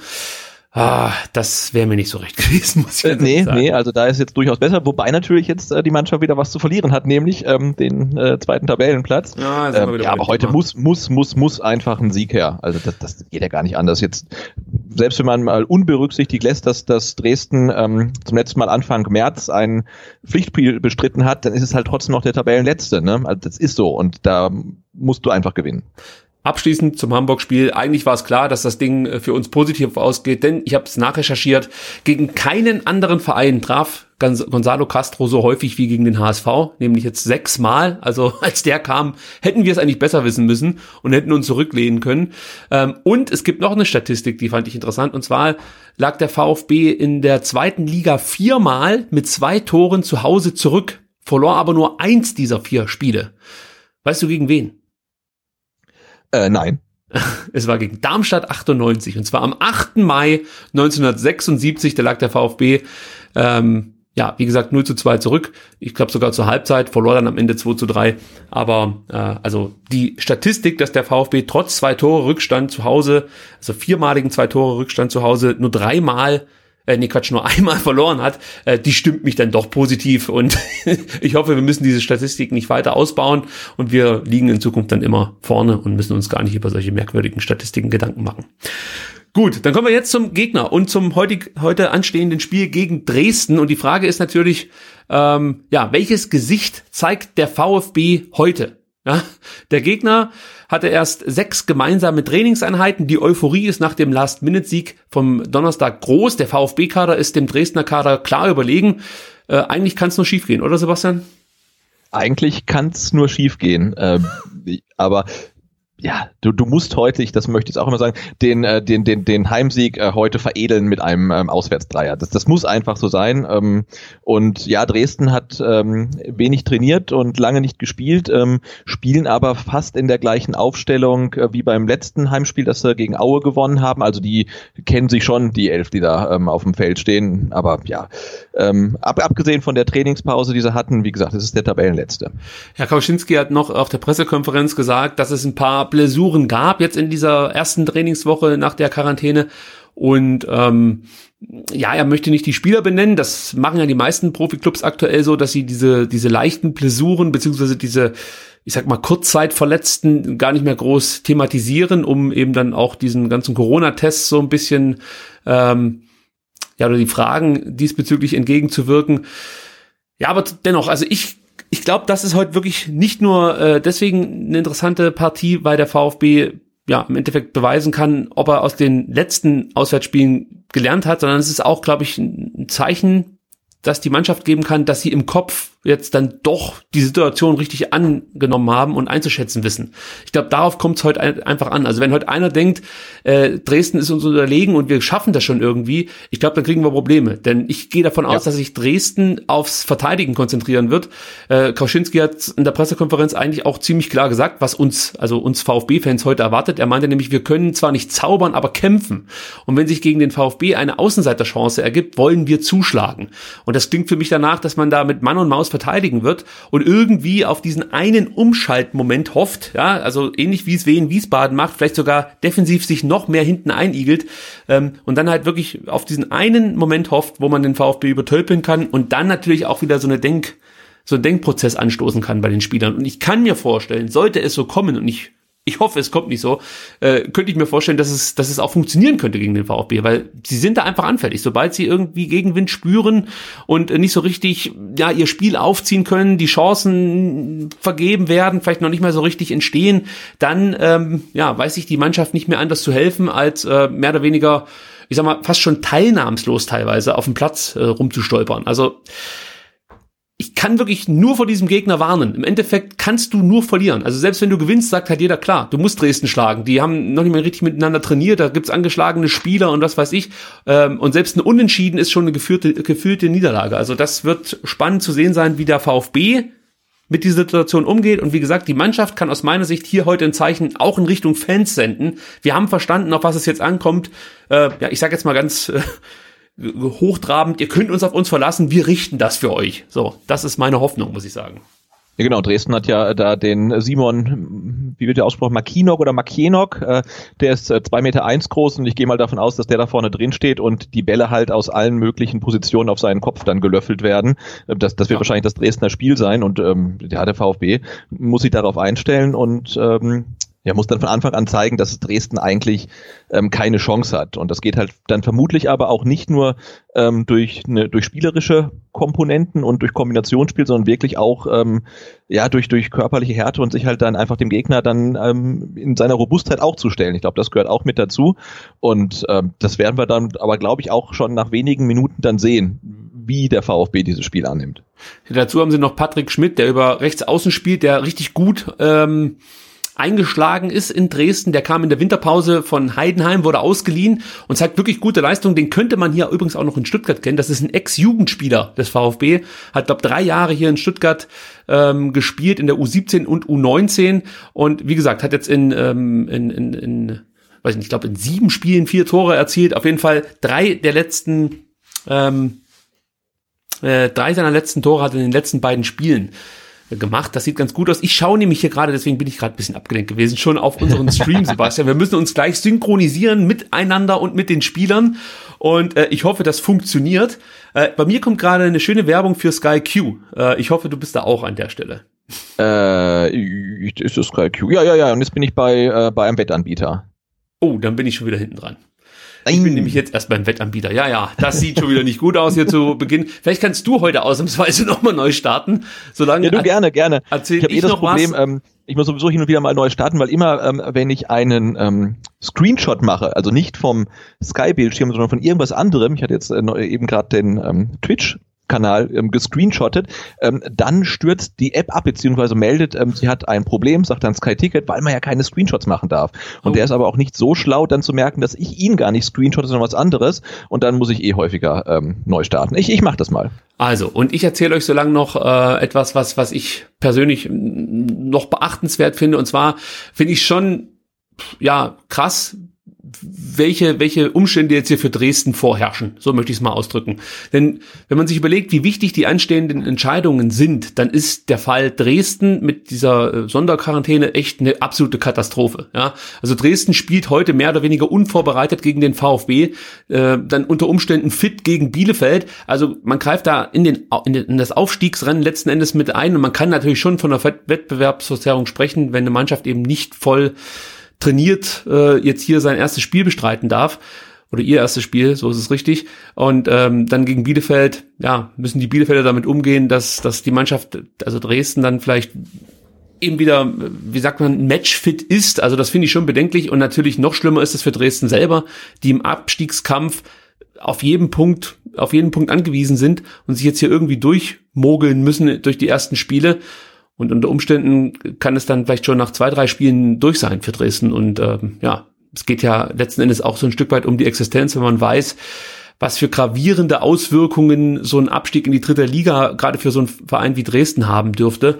Also ich finde das ziemlich krass, dass äh, die DFL das hier so durchgewunken hat, möchte ich mal sagen. Ja, auf, auf jeden Fall. Und andererseits darf man aber auch beim äh, Blick auf die Tabelle nicht vergessen, also äh, Bre äh, Bremen, äh, Dresden hat 24 äh, Punkte, äh, der, der KSC auf dem Relegationsblatt hat äh, 30, also es sind sechs Punkte ähm, und jetzt aber tatsächlich mittlerweile vier Spiele weniger. Also auch die haben sich vermutlich noch nicht abgeschrieben, die Dresdner, weil da könnte noch was gehen, äh, wenn man noch punktet. Ne? Also das ist jetzt, das sind zwei Siege, die, die fehlen, äh, vier Spiele zurück. Also ich, ich an Dresdner Stelle würde mich da auch noch nicht abschreiben haben und äh, ich bin echt gespannt, wie die sich jetzt hier heute anstellen werden. Klaus Vogt wieder im Stadion, da kann eigentlich nichts schiefgehen. Sebastian, ich äh, verrate dir jetzt wieder, wo ich bin zeitlich und hoffe, dass du dich ungefähr da auch bewegst. Äh, also ich sehe gerade Marc Oliver Kempf, der mit dem Schiedsrichter spricht. Äh, ja, bei mir ist er gerade zum Schiedsrichter, jetzt ist die Münze gefallen. Okay, also bei ich mir. Ich glaube, wir sind dann fast gleich oder ja, vielleicht sogar ein Stückchen voraus. Äh, voraus. Ja, ich bin, glaube ich, eine Sekunde vor dir. Ähm, ich würde sagen, wir lassen es jetzt erstmal laufen, weil wir Ja, wir wissen auf ja, dass Fall so in der laufen. Regel ich immer dann irgendwann nochmal einen Anschluss verliere. Und vielleicht haben wir da jetzt direkt schon vorgebaut. Wir haben noch äh, weitere Themen, die wir eigentlich diskutieren wollten jetzt hier im Vorfeld. Ich war dann vielleicht bei dem anderen Thema dann etwas zu ausschweifend mit meinen Ausführungen. Deswegen nehmen wir das nie. einfach mit Mensch. ins Spiel. Ja, wenn das Spiel wird sicherlich auch eine oder andere Phase haben, wo man vielleicht mal ähm, über was anderes äh, sprechen kann. In der taktischen Aufstellung von Sky, ähm, Castro links, Gonzales zentral, glaubst du das? Moment, ich, ich habe leider nicht hingeguckt. Castro links und Gonzales zentral. Mhm. Äh, boah, also kann, ich kann es mir schon vorstellen, aber ich muss es mir jetzt erstmal anschauen, was sich da Pellegrino Matarazzo ausgedacht hat. Ich könnte mir auch vorstellen, dass Castro als Zehner spielt. Ganz Ja, ehrlich. eben. Ja, das hätte ich jetzt auch äh, eher wahrscheinlich ähm, gefunden als, als so rum. Ach so, wir haben ja noch gar nicht darüber gesprochen, dass Daniel Didavi nicht mit dabei ist, weil ich es äh, ja mit ihr vor Aufnahmestart schon so ein bisschen thematisiert habe. Also Daniel Didavi konnte nicht äh, voll mittrainieren äh, während der äh, oder unter der Woche jetzt und wurde dann offensichtlich nicht für den Kader berücksichtigt. Aber Sebastian, ich habe dir ja vorhin schon gesagt, ich ich bin mir sicher, dass äh, wenn Dani Didavi unumstrittener Stammspieler wäre, man einen Weg gefunden hätte, ihn hier heute mit einzusetzen. Also ich kann mir vorstellen, dass das vielleicht auch nochmal ein Zeichen ist von Matarazzo, ähm, ja, die Davi zu Hause zu lassen, ja, äh, und, und die letzten Leistungen damit so ein bisschen zu bewerten von, von Dani Didavi, weil auch er, ja, hat er eigentlich wirklich nicht besonders gut gespielt. Ich erinnere mich da an die ersten 20 Minuten in Wiesbaden, die ganz ordentlich waren und danach ging es eigentlich, eigentlich echt bergab und der Höhepunkt war dann die rote Karte oder die gelb-rote Karte in der 45. Minute in Kiel. Ja. Ja, das, du kannst dir als Kapitän einfach nicht äh, zwei gelbe Karten in der ersten Halbzeit abholen in so kurzer Zeit wegen Meckerns und einem Frustfoul. Das, das, das geht halt einfach nicht. Da wäre ich als Trainer auch sauer. Und äh, ja, das könnte jetzt ähm, eine, ja, auch nochmal so ein kleiner Denkzettel sein. Ähm, es geht los bei mir. Es geht los bei mir auch und wir werden jetzt gleich die Sekunden runterzählen, dann könnt ihr uns, äh, dann könnt ihr euch mit uns synchronisieren. Also, ich fange mal an. 9, 10, 11, 12, 13, 14, 15. Also, da sind wir jetzt aktuell. Wir werden das nachher nochmal runterzählen und dann können wir uns nochmal miteinander halbwegs abgleichen und sind natürlich jetzt gespannt, wie der VfB hier gleich zu Beginn auftreten wird, weil ähm, ja, ich, ich, ich bin auch gespannt, wie Dresden spielen wird, die sich jetzt natürlich erstmal nicht zurückziehen, muss man sagen, sondern vielleicht versuchen früh dann den VfB schon mit einem Lucky Punch zu übertölpeln. Ja, aber ich glaube, Endo hat jetzt in den ersten 40 äh, Sekunden schon drei Ballkontakte, einen Ballverlust. Ähm, und das war jetzt schon wieder, ja, mal, mal abwarten. Also ich möchte die Davi, das Thema die Davi noch mal ganz kurz aufgreifen. Äh, äh, Pellegrino Materazzo sagte ja bei der Pressekonferenz, dass er davon ausgeht, dass ähm, die Davi mitfahren kann nach Dresden und dass der schon irgendwie ja, halbwegs fit werden wird. Und ich erinnere da an die Aktion ähm, Nico Gonzales, der mit nach Bielefeld fahren musste und als Abschreckung auf der Bank saß. Und auch das möchte ich da nochmal zu bedenken geben. Du kannst so häufig wechseln, warum sollst du jetzt nicht noch irgendwie Daniel Didavi mit auf die Bank setzen? Für den Gegner ist das, die, oder sagen wir mal so, die wissen nicht genau, wie verletzt ist der wirklich oder wie angeschlagen war er unter, unter der Woche. Und ähm, vielleicht, vielleicht äh, reagiert dann Kauschinski während dem Spiel dann auch nochmal zurückhalten, damit der ein oder anderen Auswechslung, keine Ahnung, aber du kannst damit natürlich auch schon so ein Spiel ein Stück weit beeinflussen, wenn die Davi draußen sitzt, aber auch darauf hat man verzichtet. Ähm, ich find's mindestens interessant, dass er nicht mit dabei ist. So. Ja. Der VfB versucht's gleich. Äh, man merkt schon, dass man gewillt ist, hier äh, direkt ein Zeichen zu setzen. Das sieht wieder sehr vielversprechend aus, möchte ich mal sagen. Aber es ging ja eigentlich immer ganz ordentlich los in den, in den Corona-Spielen. Ausnahme äh, mit Sicherheit das Heimspiel gegen Hamburg. Aber die beiden Auswärtsspiele hat man eigentlich immer sehr engagiert begonnen. So, genau, aber auch. Dresden, also das äh, fahren jetzt einen schönen Angriff über, über links, also zeigen halt auch schon von vorne weg, dass sie sich jetzt da nicht komplett hinten einigeln wollen, aber ich glaube, das vielleicht auch so eine Taktik der Gegner, erstmal dem VfB in den ersten äh, drei, vier, fünf Minuten mal so auf den Zahn zu führen. Das hat Hamburg ja auch gemacht ähm, und ich glaube, das macht Dresden jetzt auch einfach mal ein bisschen Druck machen, um zu gucken, ähm, welches Gesicht zeigt denn der VfB heute. Ja, und wir sehen jetzt auch die taktische Aufstellung.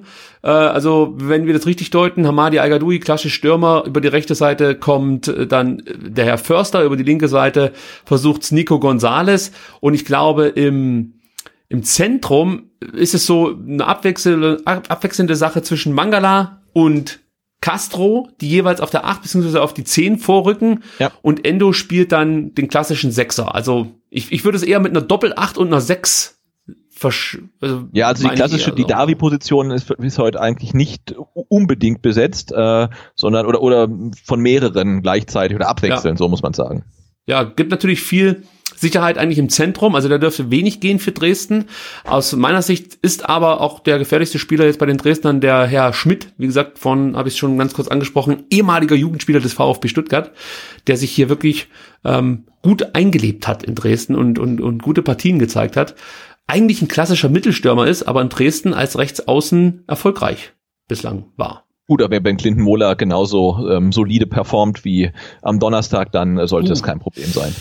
Da gab es einen kleinen Zupfer, das müssen wir uns nochmal ja. angucken. Und gleich die große Chance für Dresden. Huiuiui, also das hätte gleich wieder nach hinten losgehen können. Ja. Wo, da weiß ich jetzt nicht genau, wie ich den Namen aussprechen muss. Donjor oder Donjo? Donjo? Äh, Donjo. Donjo. Jo. Kenne ich nicht. also die Dresden haben... Kam, nee, mal wieder... Ah Nee, Kaminski war es, der da die, die, die Hand also wirklich ganz kurz äh, am, am Trikot seines Gegenspielers hatte im Strafraum. Also diese, also diese, dieses Abwehrverhalten, das ist wirklich eine Katastrophe. Du hast eigentlich immer das Gefühl, äh, dass keiner so richtig weiß, wie er, wie er Situationen oder wie er, wie er gefährliche Situationen entschärfen muss. Also da ist immer viel Zufall dabei. Irgendwie kriegt ein Stuttgarter den Ball an den Rücken und von da aus springt er dann, wenn es gut läuft, zu einem anderen Stuttgarter, wenn es schlecht läuft, zu einem Dresdner. Ah, das war ja auch ein furchtbarer Pass von Philipp Förster, glaube ich. Mhm äh, zurück in eigenen 16er, viel zu kurz oh. ähm, und wurde eine perfekte Vorlage für Dresden. Also besonders viel Sicherheit scheint man äh, nicht gewonnen Nein. zu haben durch das äh, Spiel. Aber, aber Dresden äh, presst auch, also muss man, muss man schon sagen. Jetzt hat sich Endo verletzt. Ja, Dresden scheint ja wirklich äh, die Marschroute äh, zu haben, direkt von der ersten Minute an einfach alles raushauen, mal gucken, wie lang es reicht. Und äh, auch hier möchte ich nochmal Herr Kauschinski zitieren, der gesagt hat, ich muss irgendwie fünf Spieler finden, die durchspielen können, also fünf Feldspieler. Die anderen fünf, die kann ich ja durchwechseln. Also es könnte auch sein, dass der einfach in der Halbzeit dann fünfmal wechselt, was natürlich merkwürdig wäre, aber vielleicht ist das die Taktik. Einfach ähm, fünf müssen durchspielen, die anderen fünf, die werden wir dann zur Halbzeit schon tauschen und hauen einfach alles raus in den ersten Minuten, was wir so haben. Weil verteidigen ist ja eigentlich einfacher, wenn man es gut macht, als angreifen. So, Clinton Mola, eigentlich für mich mit einer der besten Spieler im ähm, Spiel gegen den HSV. Tolle zweite Halbzeit gespielt, auch schon in der ersten Halbzeit gut gespielt. Ähm, hat einfach gemacht, ja, also hat jetzt nicht irgendwie versucht, irgendwelche Kunststückchen zu zeigen oder sonst irgendwas, sondern hat äh, seine Zweikämpfe solide bestritten, gute Pässe gespielt, aber ähm, ja, wie gesagt, einfach keine, keine Kunststücke versucht und es hat ganz gut funktioniert. Aber jetzt sind schon wieder die Dresdner nach vorne hin gefährlich und ach, mir gefällt diese, diese, dieses Wuselige beim VfB nicht, dieses Zerfahrene, das eigentlich in jeder Aktion spürbar ist. Ja, es ist alles unfassbar unruhig einfach ne, und unfassbar mhm. nervös und äh, und, und wir haben ja mit, mit zum Beispiel Mangala auch einen Spieler, der mal dann den Fuß auf den Ball stellen könnte, um dann mal ein bisschen Ruhe und Struktur reinzubringen. Aber davon sieht man jetzt aktuell noch nichts. Da verspringen die Bälle immer zu weit, dann ist wieder ein Dresdner dran und dann ist der Ball wieder frei. Und also da, da fehlt einfach noch Struktur. Und ich hoffe, dass das jetzt äh, nach der nach einer Anfangsphase, wo die Dresdner jetzt ein bisschen drücken, dann mal besser wird. Ähm, aber aktuell ähm, ist es das noch nicht. Also, wir gucken mit einem Auge natürlich auch nach Heidenheim, die gegen Aue spielen und uns im Nacken sitzen und natürlich auch nach Hamburg, die es mit Wien Wiesbaden zu tun haben. Ähm, also das klingt natürlich jetzt nach machbaren Aufgaben für unsere direkten Konkurren Konkurrenten, aber ich erinnere da an das Hinspiel Wien Wiesbaden gegen den HSV. Da war der HSV klar überlegen, lag mit 1 zu 0 vorne und kassierte dann kurz vor Schluss noch das 1 zu 1. Also ähm, Wien Wiesbaden kann sich gut gegen die sogenannten Schwergewichte wehren, möchte ich mal sagen. Also von daher können wir vielleicht auch so ein bisschen auf Schützenhilfe hoffen. Aber darauf verlassen sollten wir uns besser nicht. Äh, so. Nee. Stuttgart versucht sich irgendwie zu befreien. Bislang gab es mal so einen, so, einen, so einen kleinen Angriff, möchte ich sagen, aber wirklich äh, ja, schon wieder hier mit einem Foul dann gegen uns. Also das wird natürlich auch häufig zu sehen sein. Aber wirklich etwas etwas Ansehnliches nach vorne gab es bislang noch nicht. Endo fällt mir hier gleich mal positiv auf in den ersten sieben, acht Minuten, der wieder genau, viel auch da, ne, ich meine, wurde jetzt gefault, aber er, er läuft den Ball wunderbar ab und muss dann eigentlich den Pass äh, sauber rausspielen und bleibt dann auch wieder mit dem mit dem Pass an einem Dresdner hängen. Jetzt war es zum Glück ein Foul, aber sonst wäre es auch gleich wieder gefährlich geworden. Ähm, du brauchst halt irgendwie auch mal zwei gute Aktionen ähm, am Stück und nicht nur ein und die zweite ist dann eher so semi und das sehen wir gerade irgendwie zu zu häufig noch. Ja, also ich hoffe jetzt einfach darauf, dass die Dresdner äh, sich hier wirklich kaputt laufen in den ersten Minuten und wir dann uns den Gegner zurechtlegen können, aber so wird es natürlich nicht kommen, das Spiel dann nach Hause schaukeln. Das wäre natürlich mein Traum. Apropos nach Hause schaukeln. Eine Statistik muss man erwähnen. Nein, ich warte kurz ab, da Nico Gonzales hier gerade mal wieder seinen alten Trick auspackt und den Ball gut nach innen bringt und in der Mitte kann dann, ich weiß es nicht genau, wer es war, es könnte Ballas gewesen sein, ja, so war's, äh, gerade noch so vor Hamadi al klären. Das sah gut aus von Nico Gonzales. Ja. Gut gemacht. Ballas steht richtig und Hamadi hätte sonst, glaube ich, die Rübe hinhalten können. So, ja. Eckball schon ausgeführt. Mangala setzt sich da schön durch. Jetzt müsste sich jemand anbieten. Mola, der kann flanken. Das sieht gar nicht so schlecht aus. Hamadi. Ah, okay, das sah mal nicht schlecht aus ja. hier. Also damit kann ich leben. So kann es gerne weitergehen. Ähm, Genau, also, Mola flankt rein, ähm, al bekommt den Ball so am, am Elfer, ist aber ja gut gedeckt, aber legt dann ab, raus an die Strafraumgrenze und da kann dann Gonzalo Castro abschließen, war jetzt nicht wirklich gefährlich, kam aber aufs Tor immerhin. Ähm, also ich denke, das ist, kann auf jeden Fall ähm, ein, ein, ein System sein, das zum Erfolg führen kann. Jetzt Endo, der einen guten Pass spielt auf Nico Gonzalez, der kriegt gleich auf die Mütze und wie gesagt, das werden wir auch in diesem Spiel häufiger sehen, denn Kawaschinski, den wir gerade im Bild sehen durften, hat es klipp und klar gesagt, wir können kämpfen. So, und das werden wir wahrscheinlich auch sehen. Wir müssen ganz kurz Nico Gonzalez thematisieren, der für mich so ein bisschen sich zum Spieler der Rückrunde entwickelt, Sebastian. Denn ähm, fünf Tore hat er schon in der Rückrunde erzielt, drei Vorlagen geliefert, das Ganze in neun Spielen. Er hatte ja einmal ähm, äh, eine Verletzung und dann gab es, glaube ich, noch eine Gelbsperre, meine ich, genau. Und ähm, jetzt auch in der Corona-Runde, wenn man die so nennen kann, hat er schon drei Tore erzielt und eine Vorlage, eine ganz wichtige Vorlage ähm, am vergangenen Donnerstag beigesteuert. Jetzt wieder der VfB mit einer guten Möglichkeit. Und oh, da kann man vielleicht dann schon davon sprechen, dass Hamadi Al dieses Tor ruhig erzielen darf. Ich muss mir den Pass nochmal anschauen, ob der so äh, ge gepasst hat im wahrsten Sinn des Wortes. das würde ich nochmal gerne sehen aber die Regie tut uns nicht den Gefallen. Doch nee, jetzt, nee. das Ganze noch jetzt sehen wir es nochmal. Also Eingeleitet rausgespielt. Stenzel gibt nach innen und dann, ja, weiß ich nicht, warum Al da nicht versucht, irgendwie Gut, aber der, der, der steht da halt, er hatte eigentlich keine Chance, er steht zu nah am Keeper dran, der hatte auch ja. keine große Chance an den Ball zu kommen, weil er auch ja da schon steht eigentlich. Er müsste vielleicht aus der hätte aus der Tiefe kommen müssen. Also das war jetzt, äh, da kann er jetzt relativ wenig machen. Aber das sah mal gut aus von von Gonzalo Castro, super nach außen gespielt und Stenzel kann da bis zur Grundlinie eigentlich gehen und den Ball dann flach zurücklegen. Das war schon äh, sah sah gut aus. Also der VfB kommt jetzt so ein bisschen besser ins Spiel. Ähm, die Dresdner vielleicht jetzt schon müde. wäre natürlich, ähm, ich sag mal so, uns ganz recht, wenn es so wäre. Aber zurück zu Nico Gonzalez, Sebastian. Drei Tore jetzt hier auch schon in der Corona-Runde. Wie gesagt, eine wichtige Vorlage. Ist er für dich auch so der Spieler der Rückrunde und zeigt so langsam das, was man sich ein Stück weit natürlich auch von ihm erhofft hat in dieser zweiten Liga?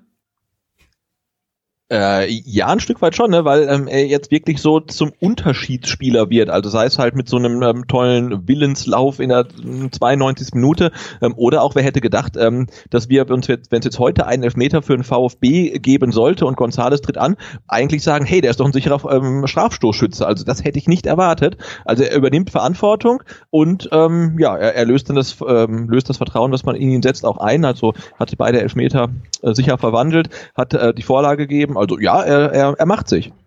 Wir gleichen uns jetzt zeitlich nochmal mit euch ab. Haben, wir haben ja gesagt, wir wollen das heute ein bisschen häufiger machen.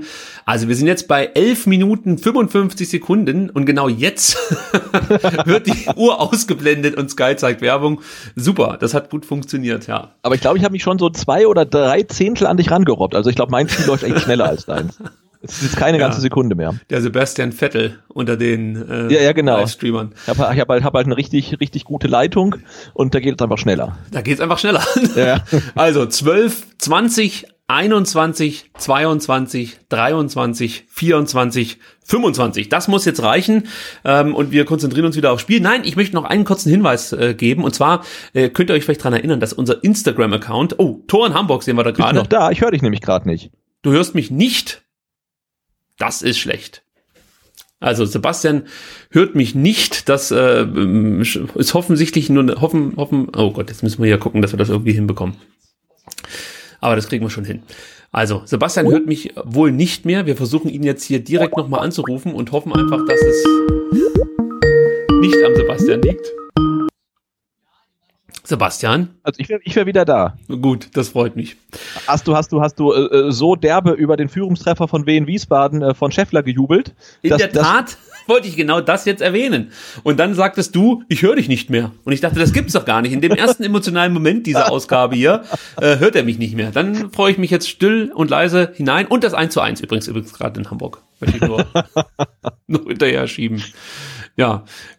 Also, dass wir nach Hamburg gucken können, bedeutet natürlich auch ein Stück weit, dass es beim VfB, ähm, beziehungsweise in Dresden, äh, dann doch noch etwas ruhiger zugeht. Ähm, und der VfB jetzt mehr Kontrolle hat, aber ähm, ja, jetzt wirklich zwingende Chancen äh, Fehlanzeige sind, auch weiterhin. Genau, aber diese ganz wilde Anfangsphase, wo Dresden halt wirklich ähm, ja am Drücken war, die ist jetzt vorbei. Und der VfB fuchst sich da so langsam in die Partie rein. So, und ich gucke nochmal auf meine Statistiken, die ich hier vorliegen habe und, und wollte eigentlich zu Beginn des Spiels dich schon fragen, was du denn glaubst, wie oft der VfB in Dresden bislang gewinnen konnte in seiner ruhmreichen Vergangenheit. Boah, ich, ich, weiß nicht mehr, wie oft die äh, gegeneinander gespielt haben in Dresden. Also, wie oft sie in Dresden gespielt haben, ähm, kann ich dir gleich sagen, wenn ich hier zusammenrechne, vier, fünf, sechs, sieben Mal hat man in Dresden gespielt. Dann hat der VfB äh, dreimal gewonnen. Es ist falsch. Der VfB konnte noch nie in Dresden gewinnen. Ja, d- es gab vier Bundesliga-Duelle in Dresden. Ähm, zweimal gewann Dresden, zweimal unentschieden. Und dann gab es äh, natürlich das berühmte Zweitliga-Duell. Das äh, verschweigen wir jetzt hier einfach mal. Aber wir sagen so viel, der VfB konnte auch das nicht gewinnen. Knapp, ja. Und dann gab es zwei Europacup-Duelle. Und ähm, die sind interessant, denn vielleicht erinnerst du dich, 89 gab es ein Hinspiel in Stuttgart, das gewann der VfB mit 1 zu 0 und das Rückspiel in Dresden ging 1 zu 1 aus. Und noch krasser fand ich eigentlich das UEFA Cup Spiel 79, da ging das Hinspiel in Dresden 1 zu 1 aus und das Rückspiel vor 70.000 Leuten an einem kalten Novemberabend endete 0 zu 0 im Neckarstadion. 70.000 Zuschauer hatten wahrscheinlich mächtig Hals. So, Genau, jetzt Riesenspaß, ja. Jetzt gibt's äh, eine gute Freistoßposition, aus der wir erinnern uns in der zweiten Halbzeit gegen Hamburg, dass 1 zu 2 fiel. Und wir müssen natürlich auf Wataru Endo achten. Ja. Ah, das sieht schon so aus, als ob er, ob er ein Einnicken wird. Kopfballungeheuer. Ja. So, Ca- Castro wird ausführen mit von der linken Seite mit rechts. ja. Hier gibt's noch eine Ansage in Richtung Broll und in Richtung Hamadi Al-Gadoui. Also, jetzt sind wir gespannt. Ja, die klären das ganz maniert, äh, manierlich. So wie man das kennt von Al-Gadoui, der wirklich ein angenehmer Zeitgenosse ist. So. Äh, jo, also das sieht ja, nicht Boah. gut aus. Boah, boah. Das ist Ja. mir irgendwie einfach die, die, diese Freistöße und äh, Flanken wieder einfach zu wenig, zu wenig Druck. Ich meine, der kam jetzt zum Mann, aber was soll Mangala am zweiten Pfosten da mit so einem Larifari-Ball machen? Ne? Der kriegt ja auch dann keinen Druck mehr drauf, um ihn wieder reinzuspielen. Und dann endet das halt so. Hm, Ich bin kein Fan von diesen äh, reingelöffelten Flanken. Da muss mehr Druck dahinter. Aber ich bin Fan von den letzten sieben, acht Minuten hier. Der VfB hat das Spiel im Griff. Von Dresden kommt nichts aktuell. Ähm, ich finde auch der VfB, ja, er spielt sich so langsam die ein oder andere Chance. Also es sind jetzt keine großen und keine, ähm, die uns vielleicht jetzt direkt hoffnungsvoll stimmen, dass es bald 1 zu 0 steht. Aber es sieht definitiv, finde ich, jetzt besser aus als nach den ersten zehn Minuten, als man wirklich wieder dachte, Mensch, das wird hier wieder so ein, so ein äh, zerfahrener Auftritt. Also von daher finde ich das bislang eigentlich jetzt ordentlich, was der VfB zeigt und ähm, hoffe natürlich, dass man sich dann irgendwann auch dafür belohnt, dass man jetzt hier mehr investiert und äh, möglichst früh in Führung geht, denn das würde uns, glaube ich, schon so ein bisschen äh, Ruhe bringen. Ja, ich denke auch, das hat man äh, Schritt eins da äh, Dresdner Drangperiode überstanden, jetzt Schritt zwei äh, Spielkontrolle und Schritt drei wäre jetzt mal dann in der Offensive ein bisschen ähm, stärker zu werden, weil ähm, So, ja, jetzt über Endo. Wenn es jetzt mal schnell gehen würde mit einem schönen Pass, dann könnte man auch mal vielleicht eine Reihe überspielen oder so, weil die Dresdner schon noch ein bisschen behäbig sind, habe ich das Gefühl. Jetzt über Außen mit Förster. Gut gemacht. Mangala, der kann ruhig mal schießen. Der kann ruhig mal schießen. Nein, macht er nicht. Legt nochmal raus auf, auf den Mola. Clinton Mola und dann ist Alga. Duida!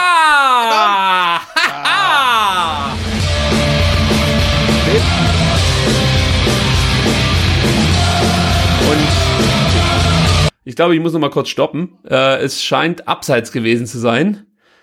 Aber das war ein schöner Angriff. Mensch. Jetzt bin ich gespannt. Jetzt bin ich sehr gespannt. Ah, das wäre natürlich jetzt bitter. Also ja, das ist knapp. Kann ich schon mal sagen. Also das kann ich hier nicht erkennen, ob das abseits ist. Es ist einfach zu knapp. Ja. Also das war insgesamt ein sehr schöner Angriff, ging schnell, weil das meinte ich auch vorhin, die Dresdner, die wirken Ja, das könnte doch auch mal abseits sein von ähm, Castro. Ah nee, da steht noch einer draußen von Dresden. Also das war definitiv kein Abseits. Also wenn, dann war es Clinton Mohler, der vielleicht äh, drei Nanometer im Abseits stand, Ja, bevor er gelangt hat. Ah, das wäre so wichtig, wenn das Ding jetzt mal gelten würde. Oh Mann. Genau, im, im Chat hier sich Castro im Sichtfeld, ja, stand er, aber ich meine, dass ähm, dahinter, also an der Seite noch ein Dresdner Spieler stand. Ähm, und deswegen war Castro, auch wenn er direkt vom Keeper stand, war definitiv nicht im Abseits. Wenn, dann war es ähm, Clinton Mohler und wenn er im Abseits stand, dann wieder so knapp, dass es eigentlich kein Mensch ähm, entscheiden kann. So, wir sind gespannt und warten jetzt ähnlich wie wenn man sonst im Stadion sitzt und eigentlich Ja. gar keine Ahnung hat, was los ist, äh, weil wie gesagt die Zeitlupe gibt eigentlich nichts richtig her. Vielleicht sollst du neben der Tormusik noch so eine äh, Jeopardy-Musik irgendwie jetzt können. Düm, düm, düm, düm, düm, Das stimmt. düm, düm, düm. Und es dauert wieder. So, es wird gepfiffen und es gibt es zählt, Tor! es zählt. Ach nee, es zählt nicht. Doch, es zählt. mein Gott, ich hasse diesen scheiß Videobeweis. Ist jetzt die spontane Freude auch der Schockeffekt eigentlich. Ne? Okay, okay, okay, okay. Also ich beruhige mich ja schon wieder, aber das war jetzt wieder wirklich äh, genau, warum ich einen Videobeweis einfach nur noch verabscheue. Man weiß überhaupt Ja. nicht mehr, was los ist. Ähm, aber Sebastian, wir müssen jetzt erstmal diesen Angriff feiern, auch wenn wir ihn wahrscheinlich nicht direkt nochmal angucken können. Aber das sah einfach wirklich von vorn bis hinten richtig gut aus. Leider sehen wir jetzt nur das Tor und wir sehen, nee, Castro kann nicht im Abseits gewesen Castro sein. kann nicht, weil da steht äh, äh, hinten im Strafraum noch ein Dresdner. Äh, Ich glaube, Castro wurde auch nicht überprüft. Das hätte nicht so lange gedauert. Ich glaube, dass Clinton Mohler überprüft wurde und der stand auf einer Höhe eigentlich mit der Dresdner Abwehrkette. Das war knapp. Also Patrick Schmidt war es, der das Abseits von Castro auf äh, gehoben hat und somit seinen, seinen VfB-Bonus hier mit reingeworfen hat. Vielen Dank an der Stelle.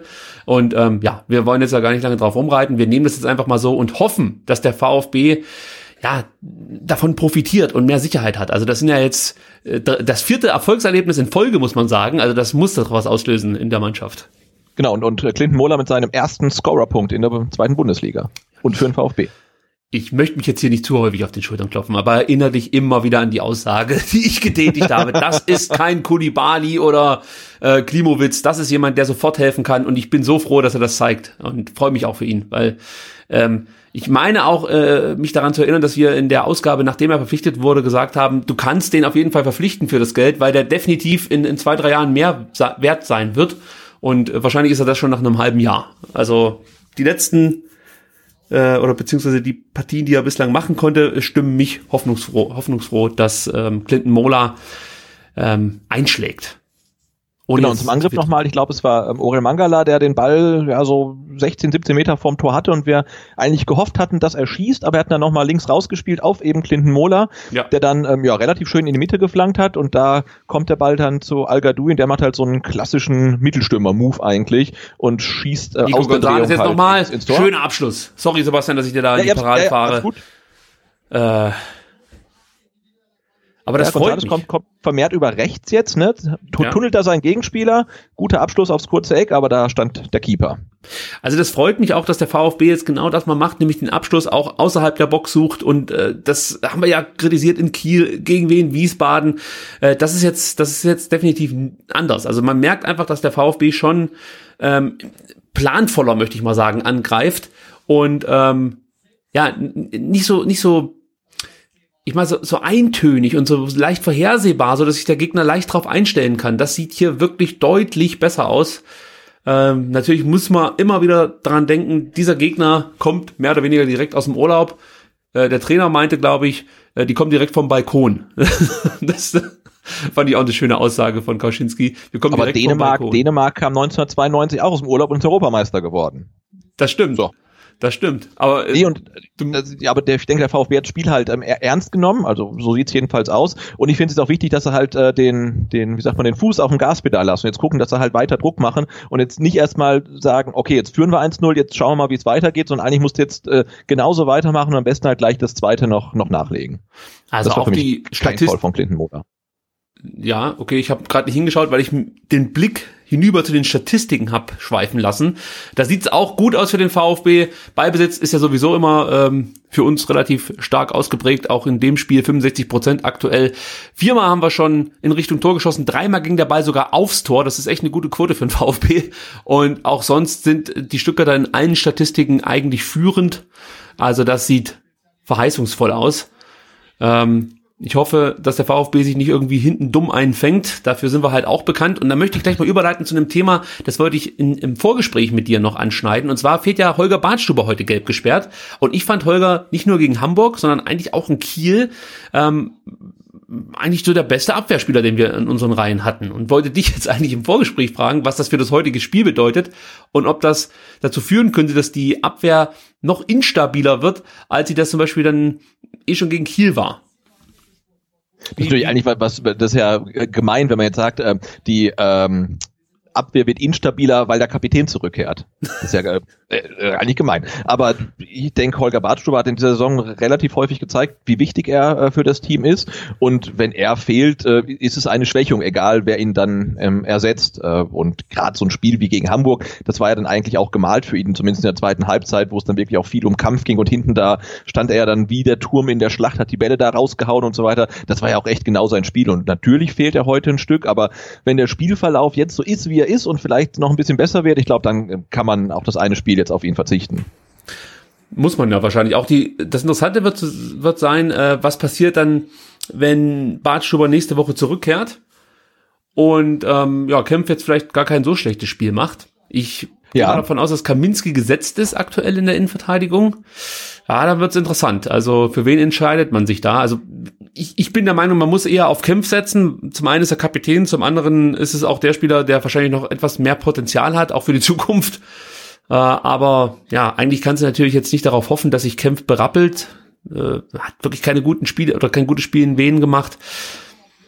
Ja, es wird interessant zu beobachten sein, glaube ich.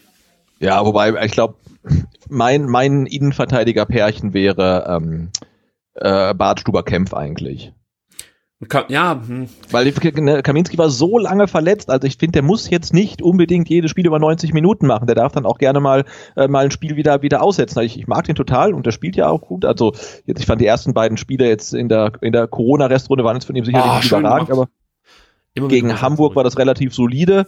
Ähm, ah, aber ich, ich sehe es nicht, dass man, dass er unbedingt jetzt jedes Spiel machen muss ja, er muss mit Sicherheit nicht jedes Spiel machen, da gebe ich dir schon recht. Aber es scheint irgendwie so zu sein, dass äh, Matarazzo aktuell ja, an, an ihm Narren gefressen hat, obwohl er ja zwei Tore verschuldet hat, gleich zu Beginn ähm, seiner, seiner langen Verletzungspause, als er dann zurückgekehrt ist gegen Wien Wiesbaden, war das, war das sein Ding, dass das 1 zu 0 einleitete und auch gegen Kiel war er nicht ganz unbeteiligt. Ähm, ja, scheint er unumstößlich da hinten in der Innenverteidigung gesetzt zu sein.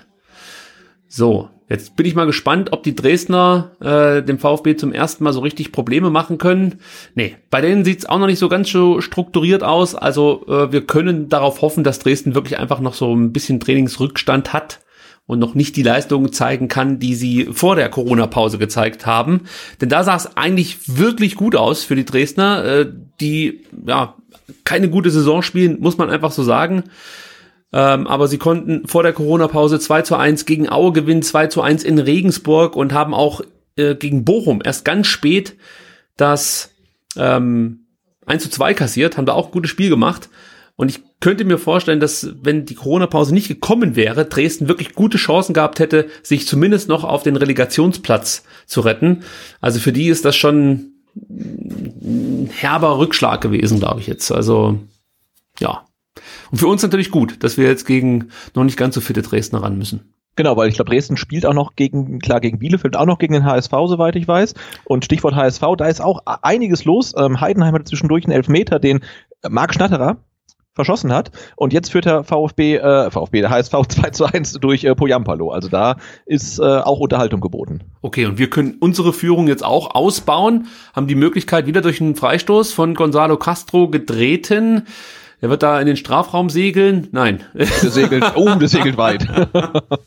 Tja, ich glaube, da hat er mit äh, Holger Badstuber Abschlüsse trainiert oder äh, keine ja, Ahnung. die, was die da- sogenannte eine Vertikalflanke habe ich gelesen am Donnerstag, fand ich wunderschön.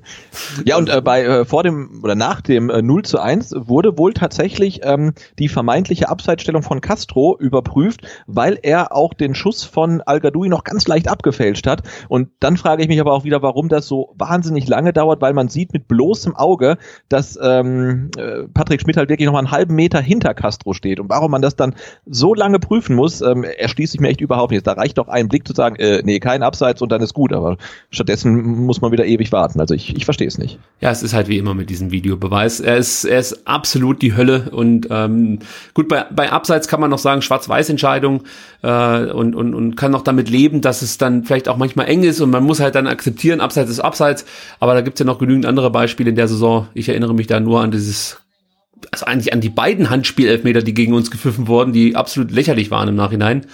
Ähm, also ja, der wird uns keinen Spaß mehr bereiten. Da lege ich mich fest. So, jetzt zum ersten Mal Dresden dann wieder gefährlich in Richtung Stuttgarter Tor, weil so einen wirklichen guten Abschluss haben sie bislang noch nicht gehabt. Es gab einmal da diese Aktion, ähm, ich glaube, das war eher eine Flanke, die dann so so am, am zweiten Pfosten vorbeisegelte von dem jungen Mann hier. Ja, Der ist jetzt wieder probiert. Schlimmer, schlimmer für Fehler im Aufbauspiel. Also äh, kannst du 25 Meter vorm Tor nicht so ein, so ein Querpass spielen, der dann beim Gegner landet. Also das Ja, damit äh, ja, bringt sich der VfB ja des häufigeren in die Bredouille, dass es dann immer so Unkonzentriertheiten sind, dass es noch nicht mal besonders gut vom Gegner gemacht wurde, sondern dass man selber einfach ähm, ja, sich, sich sackendoof anstellt. Muss man leider Gottes jetzt mal so sagen, wie es ist.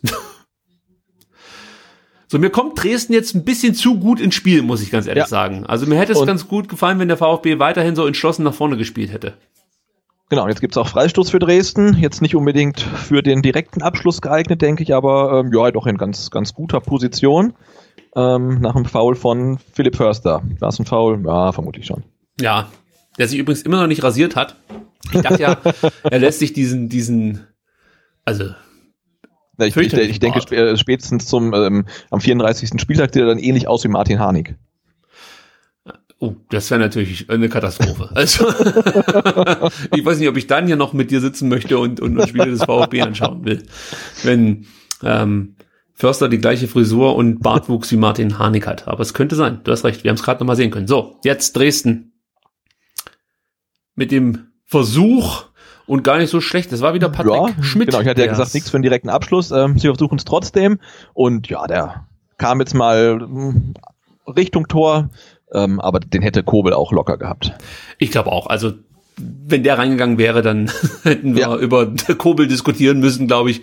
Ähm, aber immerhin hat Dresden hier mal wieder einen Abschluss zustande gebracht. Aber ansonsten, wie gesagt, darauf möchte ich jetzt nochmal bestehen, dass der VfB auch die letzten 15 Minuten dieser ersten Halbzeit ähnlich konzentriert runterspielt, wie, sag ich mal, die Zeit zwischen der 10. und 30. Minute oder 25. Minute. Danach ging das wieder los, dass Dresden immer stärker wurde, der VfB äh, aber keine Entlastungsangriffe zustande gebracht hat, weil damit könnte ich ja auch noch leben, wenn die Dresdner nach vorne stürmen und der VfB dann gefährlich kontert. Aber das fehlte mir so ein bisschen. Also da nicht nachlassen. Schöner Versuch jetzt hier von Endo, den in den Strafraum eilenden Gonzales muss es sein, äh, anzuspielen. Ich, kann es gar nicht erkennen, ob das Gonzales war. Da ist die Auflösung des Sky Cube Bildes wieder nicht so gut. So, Hamadi jetzt mal als Rechtsaußen beim VfB, da kann ich dich mal fragen. Äh, Materazzo hatte ja in der zweiten Halbzeit die Idee, al so ein bisschen als Zehner, Schrägstrich falsche Neun einzusetzen. Da haben wir uns ja auch die Frage gestellt im Livestream, Mensch, was ist denn das eigentlich jetzt hier gerade für eine Spielweise? Äh, kannst du da irgendwie einen Reim drauf machen? Nee, auch noch nicht so, so wirklich. Mhm. Das fand ich interessant. Also das erklärt hat, Mensch, das war unsere große Idee, den Edeltechniker da als Zehner äh, auszupacken und mehr über die Flügel zu kommen.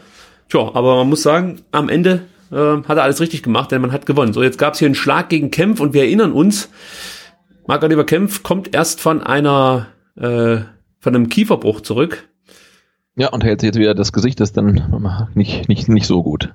Ja, und er braucht auch kurz einen Moment. Jetzt hoffen wir mal, dass es da nicht irgendwie in Sachen Gehirnerschütterung oder sowas geht. Oh ja, da kriegt er Ja. ordentlich eine auf die Mütze. Von äh, Mike Jonk oder wie der Kollege heißt, auch den kenne ich Der- nicht so gut. Der, der, der Riesendäne. Aber scheint weiterzugehen. Ja, kann man vielleicht auch mal über eine gelbe Karte nachdenken, würde ich sagen, oder? Also finde ich schon, dass man, dass man hier hätte den Karton, wie so schön heißt, auspacken dürfen. So. Der VfB wieder im Ballbesitz mit dem guten Mangala, der mir ganz viel Spaß macht hier in dieser Partie. Endo sowieso. Der ist eigentlich immer eine sichere Bank. Und äh, jetzt sieht man wieder schön, wie sich die Dresdner komplett zurückziehen mit fünf Mann, äh, die letzte Kette bilden. Und der VfB natürlich jetzt hier entweder mit Geschwindigkeit versuchen muss durchzukommen oder ruhig auch mal mit einem langen Ball über ein oder zwei Abwehrreihen. Weil zwischendurch zu spielen, das wird, glaube ich, zu schwer. Also dafür Ja, das ist halt so wahnsinnig eng So, jetzt Clinton Mohler, da muss er da sein. Schmidt hat ein bisschen Probleme mit der Annahme des Balls und das äh, tut dem VfB ganz gut in dem Fall. Ja. Also, die Dresdner, man merkt es ihnen einfach an, dass die wirklich noch nicht spielfit sind. Das muss man so Mhm. sagen. Ähm, das ist eigentlich eine Mannschaft, die gar nicht so schlecht Fußball spielt und, und ich weiß nicht, wie es dir ging, aber zu Beginn der Saison war das für mich eigentlich schon ein Kandidat, den ich oben erwartet habe. Also irgendwie so Platz 5, 6, 7 hätte ich gedacht. Und ich glaube, also wie das jetzt bislang gelaufen ist für die Dresdner, ist mehr als enttäuschend und erinnert auch so ein Stück weit an die Abstiegssaison des VfB letztes Jahr. Also man ist mit hohen Erwartungen gestartet, ähm, hat dann eigentlich auch nie richtig, richtig schlecht gespielt. Die, die, die Werte, die, ähm, die man so rauslesen kann aus den Dresdner Spielen, sind alle ordentlich und sogar vergleichbar mit dem VfB. Da können wir vielleicht gleich nochmal drauf zu sprechen kommen. Und trotzdem steht man ganz unten und ähm, ja, braucht wirklich jetzt eine Menge Glück, äh, um eben dann nicht in die dritte Liga abzusteigen.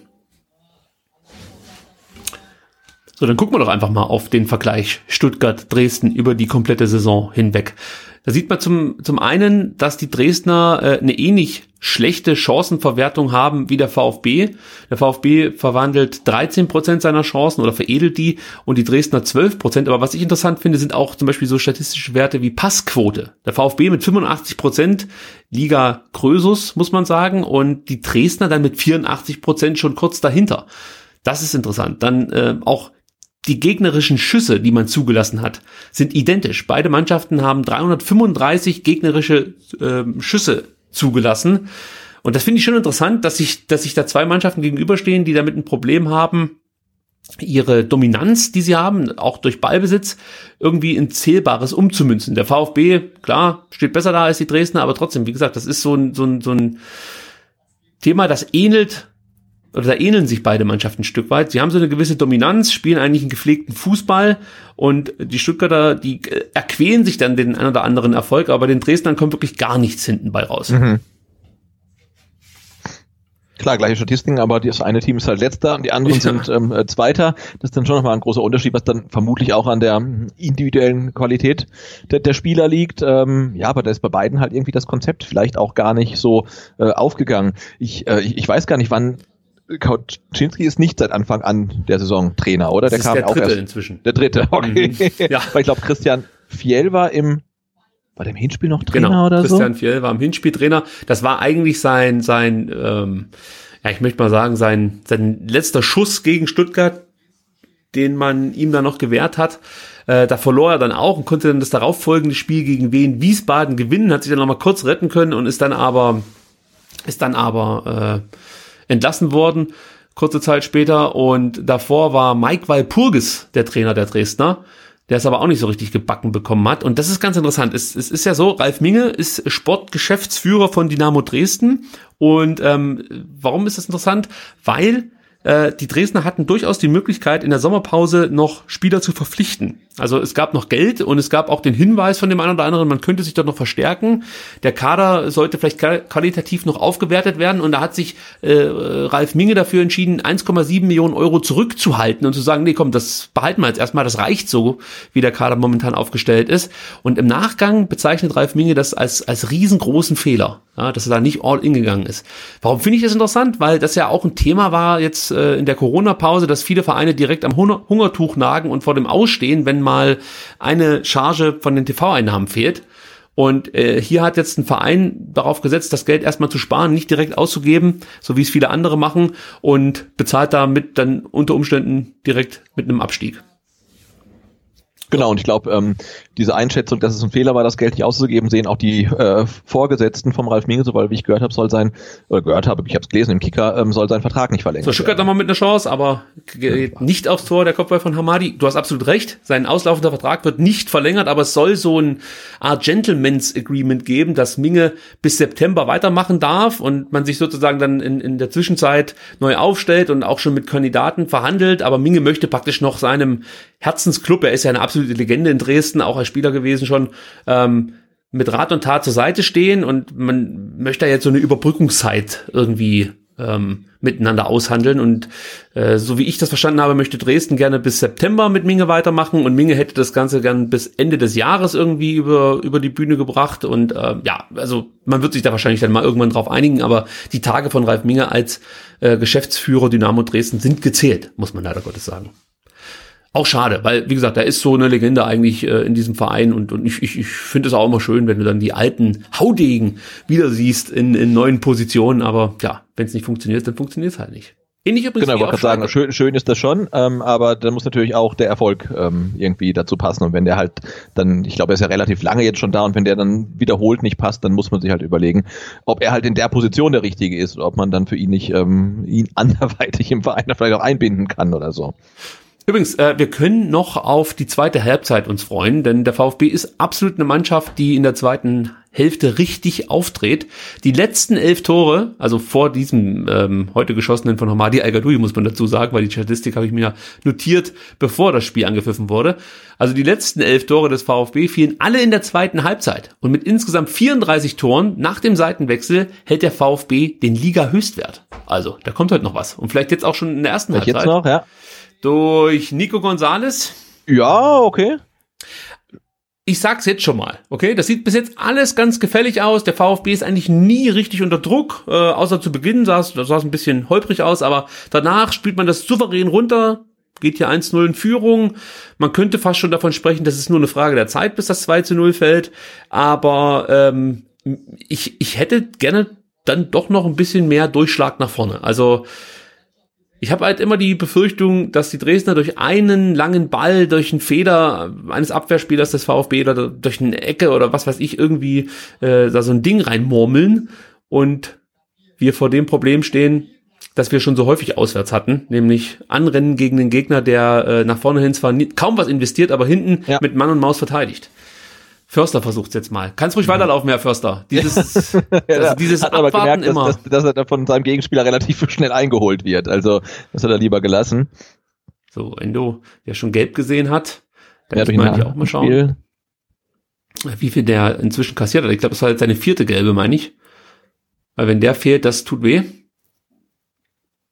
Und Mangala versucht da irgendwie Hamadi Al-Gadoui anzuspielen. Ja, ja er, kriegt, kriegt, er kriegt aber keine gelbe dafür.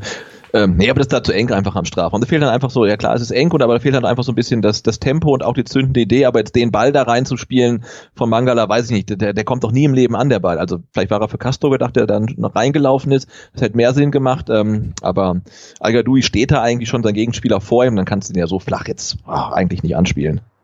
Auch interessant, Dennis Burnic spielt ja beim ähm, bei Dynamo Dresden. Den kennen wir natürlich noch aus der Aufstiegssaison. Da wurde er ausgeliehen aus Dortmund, hat da wirklich viel Pech gehabt. Ich erinnere mich da an das Spiel in Hamburg, als er völlig unberechtigt mit Gelb-Rot vom Platz gestellt wurde. Äh, von Guido Winkmann. ja, was sah Winkmann? Da gab es mal einen schönen Artikel bei irgendeinem Ja, Blog, ich, ich, weiß, ich habe davon gehört. das hat mir damals ja, das war, das auch echt ein Skandal einfach. Also ja, aber der hat's hier äh, irgendwie dann nach Dresden geschafft, spielt da seit äh, Januar 2019, ist auch wieder nur ausgeliehen von Dortmund, also die haben scheinbar da weiterhin großes Vertrauen in äh, Dennis Bunic. Äh, Ende dieser Saison läuft dieser Leihvertrag dann aus, aber hier in dem Spiel findet er bislang kaum statt. Erst ein Zweikampf geführt, den auch noch verloren und auch sonst, ja, zwölf Pässe, sieht auch nicht so ruhmreich aus, muss man sagen. Also der setzt uns bislang kaum bis gar nicht zu. Und auch sonst das, das Zentrum der Dresdner wenig auffällig. Also da ähm, wenig Kreativität und auch sonst, ähm, ja, was, was das Zweikampfverhalten angeht, haben unsere Stuttgarter damit kaum Probleme. Darf ja, also lange muss man tatsächlich nicht, nicht, nicht viel Angst äh, vor Dresden haben, aber jetzt sage ich's und äh, jetzt haben sie gerade ihre erste Chance dann, ne? War, war ja klar. Ja, ich muss mal gucken, ob der sich da aufgestützt hat. Ja, da kann man natürlich schon so ein bisschen drüber sprechen, ja. ob der Clinton Mola nach unten drückt. Ähm, ja, ja, also das muss er eigentlich ja, abpfeifen. Also komm. Ja. Und der pfeift genau, aber Ball nicht. kommt aufs Tor, aber der Kobel ist da ja auch super sicher und, und, und fängt ihn. Also war jetzt auch nicht so mal jetzt große Angst haben muss, aber das war die, die erste oder die klarste Chance von Dresden bislang. Ja, in der Phase, wo Dresden auch wieder ein bisschen häufiger und verstärkter vors VfB-Tor kommt. Da muss so, jetzt zieht Mangala mal, mal wieder an. Ähm, oh, da wäre er gut, gut abgegrätscht. Also das war sauber geführter Zweikampf. Und ich, ich glaube, das war sogar jetzt Burnic, der das Ding gewonnen hat, genau. Also es funktioniert wieder. Also ich muss die Leute einfach hier nur beleidigen oder beziehungsweise schlecht reden, dann ähm, liefern sie direkt danach. Also das war mal wieder toll.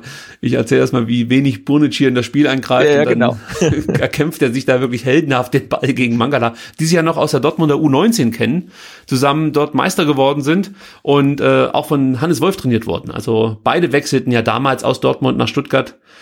Und ähm, man muss sagen, Orel Mangala ist da mit Sicherheit der Spieler, der am weitesten ist äh, von den beiden jetzt inzwischen. Ja, gab ja noch ein paar andere Kandidaten. Also Brun Larsen, der war auch mit äh, dabei bei diesem, bei diesem guten Jahrgang der Dortmunder. Auch der stagniert so ein Stück weit. Äh, der Wechsel nach Hoffenheim scheint, scheint sich aus meiner Sicht auch nicht so richtig auszuzahlen. Da gab es ja mal so Gerüchte unter der Hand, dass zum einen Frankfurt Interesse hat und auch der VfB Stuttgart, aber in die zweite Liga wollte der Herr Brun Larsen nicht. Ja, gut, dann muss er halt in Hoffenheim spielen. Ja, aber auch reine, reine VfB-Legende eigentlich durch seinen Auftritt als, als Rechtsverteidiger. Schöner Ball auf Castro. Ah. Also Sebastian, immer wenn du was Sinnvolles erzählst, dann kommt wieder ja, das ich war, mit war jetzt nicht Mist sinnvoll. Sinnvoll wäre es gewesen, wenn äh, Gonzalo Castro ein ganz bisschen schneller gewesen wäre, den Ball jetzt mit der rechten Fußspitze hätte runternehmen können und dann abgeschlossen hätte. Aber da war er wieder in Mittelstürmerposition. Ähm, und ist halt einen halben Schritt zu langsam, sonst wäre das, glaube ich, gefährlich geworden, weil die Qualität, den Ball darunter zu, zu holen und abzuschließen, die hatte er eigentlich, aber ja. er kam halt nicht ganz hin. Das ist übrigens auch das, was ich halt äh, Gonzalo Castro ja, was heißt Vorwerf, aber das ist für mich das größte Defizit, was er hat. Das ist sein, sein Tempo. Also natürlich kann der grandiose Bälle spielen und ich glaube, dass sein Zweikampfverhalten auch okay ist. Ja, also auch da könnte er vielleicht noch ein bisschen zulegen. Ähm, aber ich finde halt das Tempo, äh, das, das ist echt ein, ein krasses Defizit. Also das mag jetzt hier vielleicht in der zweiten Liga noch halbwegs über die Bühne gehen mit ihm, aber also wenn der wechseln würde, ja, zur Sommerpause, wäre ich jetzt nicht so traurig, muss ich ganz ehrlich sagen. Ich weiß gar nicht, ob der Vertrag, ich glaube, der läuft nicht aus, aber wir können ja mal nachgucken, wie lange der noch Vertrag hat. Ich glaube, du weißt das auch nicht auswendig, oder? Äh, nee, ich habe das halt auch nicht, nicht im Kopf, die ganzen Vertraglaufzeiten. Merkwürdig. Ja, Clinton Mola hin mit einem super Zweikampf. Ball gewonnen, Gegenspieler liegt, kein Foul.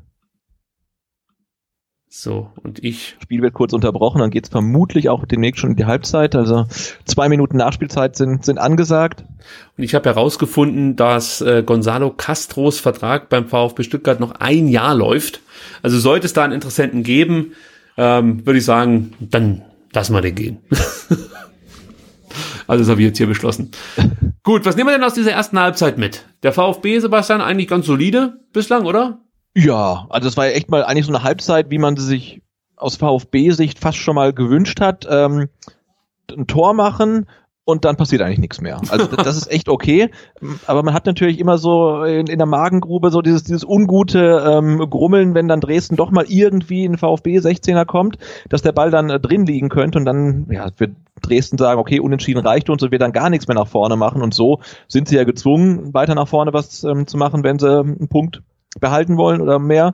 Ähm, und das kommt dem VfB natürlich zugute. Insofern wäre ich echt äh, sehr, sehr dankbar, wenn das zweite noch fällt, ähm, aber ich, ich beschwere mich jetzt nicht. Also im, wenn man jetzt mal als Maßstab die drei ersten Halbzeiten anlegt, die wir jetzt äh, gesehen haben in den letzten Wochen, dann war das heute ja fast schon überragend ja, da gebe ich dir absolut recht. Für mich ist es ein sehr souveräner Auftritt des VfB bislang.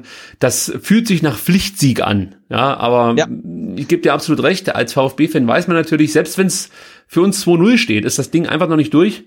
Ähm, da erinnere ich, wie gesagt, nochmal ans Hinspiel. Da haben wir, glaube ich, auch eine sehr souveräne erste Halbzeit gesehen, die jetzt hier gerade beendet wird. Der VfB sah mehr oder weniger schon wieder sichere Sieger aus. Dann gibt es diesen zweifelhaften Elfmeter und danach gerät die Mannschaft so ein Stück weit ins Schwimmen. Und ähm, genau sowas könnte ich mir natürlich heute auch vorstellen. Das heißt, in der zweiten Halbzeit weiterhin so konzentriert arbeiten wie in der ersten Halbzeit, sich ein bisschen Sicherheit mitnehmen. Äh, Erfolgserlebnisse tun mit Sicherheit gut. Und ähm, dann haben wir ja auch noch unsere 27 Sekunden Rakete auf der Bank, Sebastian. Erinnerst du dich noch ans Hinspiel? Silas Wamangituka wird eingewechselt und 27 Sekunden später Shepherds zum 3 zu 1. Ich weiß, also, so, so, so schnell hat er getroffen. Nee, das wusste ich nicht mehr, dass es so schnell war. Dass er getroffen hat, ja. Aber dass es so schnell war, wusste ich nicht mehr. Das war damals das Highlight, kann man fast schon sagen. Ähm, ja, und ich bin gespannt, ob äh, Silas heute auch seine Möglichkeit bekommt, ähm, nochmal so ein Grundstück zu vollführen. Aber äh, ja, Vielleicht braucht man es ja auch gar nicht so dringend wie im Hinspiel. Genau, aber es wäre jetzt so ein klassisches Spiel, das ist halt nicht, nicht überragend, ähm, aber auch nicht wirklich schlecht. Äh, der Favorit macht ähm, ja relativ zeitig ein Tor, spielt dann einigermaßen solide runter und dann gibt's halt so 60. Minute dann das 2-0 dann ist das Ding eigentlich erledigt. Also so könnte man es erwarten. Ähm, aber ja, der VfB ist ja auch immer für Überraschung gut. Also ich bin gespannt, was uns seiner zweiten Halbzeit noch erwartet. Ja, wir können mal äh, die Halbzeit nutzen und ganz kurz schauen, wie es denn in Hamburg und in Heidenheim steht. Sebastian, du bist ja der Außendienstbeauftragte. Ich bin, ja, ja genau. Ich guck mal hier auf die anderen Plätze. Also der V, ich sag mal VfB, der HSV führt ähm, nach wie vor 2 zu 1, also 0-1, 12. Scheffler, dann kurz darauf in der 14. hat Kinzombie den Ausgleich geschossen. Marc Schnatterer ähm, verschoss einen Elfmeter in der das sehe ich jetzt gerade nicht, Minute. Und ähm, dann erzielte Poyampalo das 2 zu 1. Und so steht es auch jetzt zur Halbzeit. Und ich glaube, auf dem anderen ähm, Platz, jetzt steht es hier gerade nicht, steht es äh, wohl noch ähm, 0, 0 zu 0. Ja, ich habe gerade nachgeschaut, du, äh, du hast vielleicht leichte Internetprobleme, aber ich kann dir da aus der Patsche helfen. Es steht 0-0 und das würde natürlich bedeuten, dass sich der VfB von Rang 4 dann jetzt ähm, fünf, fünf Punkte entfernt hat. Äh, plus das bessere Torverhältnis, also äh, so, so gesehen fast schon sechs Punkte. Und das klingt natürlich viel besser als noch am vergangenen Donnerstag zur Halbzeit. Also äh, damit kann ich jetzt ganz gut leben, muss ich sagen. 51 Punkte, vier Punkte Rückstand auf Bielefeld, äh, natürlich fünf Punkte Rückstand auf Bielefeld. Ähm, aber die haben noch das Nachholspiel gegen Dresden und sind, glaube ich, auch relativ sicher durch als erster. Ja, und, und, und, und, und, und wer weiß, ne? Also vielleicht schießt Wien Wiesbaden ja noch ein Tor und auch Aue kann ja noch ein Tor schießen. Also ähm, Hauptsache erstmal, dass der VfB seine eigenen Hausaufgaben macht und das Spiel in Dresden gewinnt und dann können wir relativ entspannt auf die anderen Plätze gucken. Aber jetzt so den Halbzeit-Zwischenstand, der sieht schon mal ganz gut aus in der Tabelle.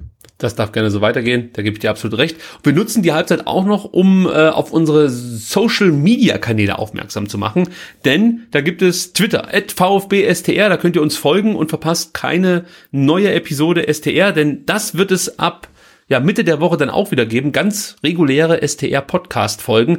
Die Spielanalyse, das haben wir ja schon in der letzten Folge gesagt, wird nicht ganz so ausführlich sein wie in den Nicht-Corona-Zeiten. Das liegt natürlich auch daran, dass wir jetzt hier das Fanradio mit anbieten und da so ein bisschen Kapazitäten draufgehen. Aber es wird dann Mitte der Woche, vielleicht am Dienstag, vielleicht am Mittwoch, eine neue STR-Folge geben, wo wir dann über ganz gewöhnliche Themen sprechen. Unter anderem natürlich auch über die Neustrukturierung der Jugend, über den einen oder anderen Jugendspieler, der den VfB verlassen will oder eben auch nicht, über Klaus Vogts Auftritt bei SWR Sport. All das werden wir dann unter der Woche besprechen und natürlich auch noch mal so ein bisschen über das Dresden-Spiel ähm, werden wir auch reden. Und ähm, damit ihr das nicht verpasst, wie gesagt, folgt uns auf Twitter unter @vfbstr und folgt uns auf Facebook unter vf3str, ganz besonders. Äh, also das sollte man sich hinter den Ohren schreiben. Und ich habe geguckt, Sebastian, äh, es gibt natürlich auch Instagram und wir wussten ja nicht so genau, wie ist da eigentlich unser Handle. ist ja spektakulär. Aber ich kann jetzt sagen. Add me on the gram. Add me on the gram. Und zwar unter VFB-STR. Ah. Da kann man uns auf Instagram folgen. Und da hatten wir ja mal schon eine stattliche Anzahl an Follower, bis uns der Account gesperrt wurde. und wir würden uns freuen, wenn wir wieder ähnlich viele zusammenbekommen und vielleicht dann die 1000 knacken. Irgendwann mal. Also. Ja, ja das war aber auch, glaube ich, eine Verschwörung, dass der gesperrt wurde, weil wir die Wahrheit gesagt haben. Also, äh, ja, ach, Moment mal, was, um was ging's denn da eigentlich? Warum wurden wir denn eigentlich gesperrt? Das waren Videos, glaub. Ach nee, ja, ich glaub, du, hast, du hast absolut recht. urheberrechtlich äh, bedenkliches Material ähm, verwendet. Gut, ähm, ja, das passiert schon manchmal, wenn man sich dann zu sehr über VfB-Siege freut und möchte das dann mit dem ein oder anderen Video kundtun, dann kann es auch mal sein, dass ich das ein oder andere Tor reinschneide und ähm, ja, werde ich natürlich jetzt tunlichst unterlassen. Wir gucken mal einfach nochmal auf die Statistik der ersten Halbzeit, ob wir da noch irgendwas rauslesen können. Also wir haben ja Mitte der Halbzeit mal das Fazit gezogen, dass der VfB in allen Bereichen überlegen ist und ähm, auch ja, nach vorne hin gut agiert. Dabei würde ich auch weiterhin bleiben. Fünf Torschüsse, also direkt aufs Tor, sieben Schüsse insgesamt, das sieht nicht schlecht aus. Die Dresdner haben da deutlich größere Probleme, um zum Abschluss zu kommen, konnten bislang erst einmal aufs Tor schießen, dreimal haben sie daneben geschossen, also da kommt noch nicht allzu viel in Richtung Kobel und das darf auch gerne so bleiben. Äh, ansonsten die relevanten Statistiken, möchte ich mal sagen, schlagen alle zugunsten des VfB aus. Ballbesitz 61 Prozent, ähm, Passquote sieht beim VfB gut aus mit 87 Prozent und äh, insgesamt 321 gespielten Pässen.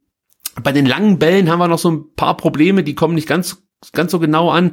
15 Versuche, nur vier kamen an den Mann. Das ist ja etwas, das haben wir zu Beginn der Rückrunde, Sebastian, häufiger besprochen. Der Nathaniel Phillips war da ein Spieler, der immer wieder gute lange Bälle hinten rausgespielt hat. Das fehlt heute komplett, wäre aber auch ein Mittel, um die engmaschigen Abwehrreihen zu überbrücken. Ja, da, da, genau, das, das ist halt ein Element, was glaube ich weder Kempf noch Kaminski so richtig mit reinbringen. Dann halt eher wirklich äh, Philips und auch Holger Wartstuber ist ja ähm, einige ähm, eigentlich bekannt dafür, gute lange Bälle schlagen zu können, wenn sie halt nicht gerade dann irgendwie ähm, sonst wo landen. Aber das, ja, das, das, fehlt ein bisschen. Aber gut, Dresden steht ja auch relativ weit hinten. Ist die Frage, ob das dann ähm, so Erfolg zu sprechen ist, eine lange Bälle rauszuschlagen, die dann lange unterwegs sind. Das macht es natürlich dann für die Leute da vorne auch nicht ganz einfach, da auf den Ball zu warten mit dem ähm, Gegenspieler im Rücken. Also, aber klar, das wäre was, ähm, mit dem man das Spiel noch ein bisschen variantenreicher gestalten könnte. Bei den Dresdnern klappt es deutlich besser. Die haben es auch viel häufiger versucht. 34 Mal haben sie es mit einem langen Ball versucht und immerhin 20 davon kamen auch an den Mann. Also das ist eine gute Quote, knapp 60 Prozent. Ähm, ja, das ist dann war auch die klare Taktik der Dresdner, einfach das Ding nach vorne zimmern und dann hoffen, dass auf der linken Seite Donjo was damit anzufangen weiß oder Patrick Schmidt, der sich, glaube ich, auch ganz gut macht bislang in dieser Partie vom Stürmer Makyong. Ich, wie gesagt, ich weiß, ich habe den Namen noch nie gehört zuvor. Ich wusste gar nicht, dass der für Dresden spielt. Äh, Vier Spiele, ja. ein Tor habe ich gesehen. Habe ich auch mal eine Statistik. Ja, ja super.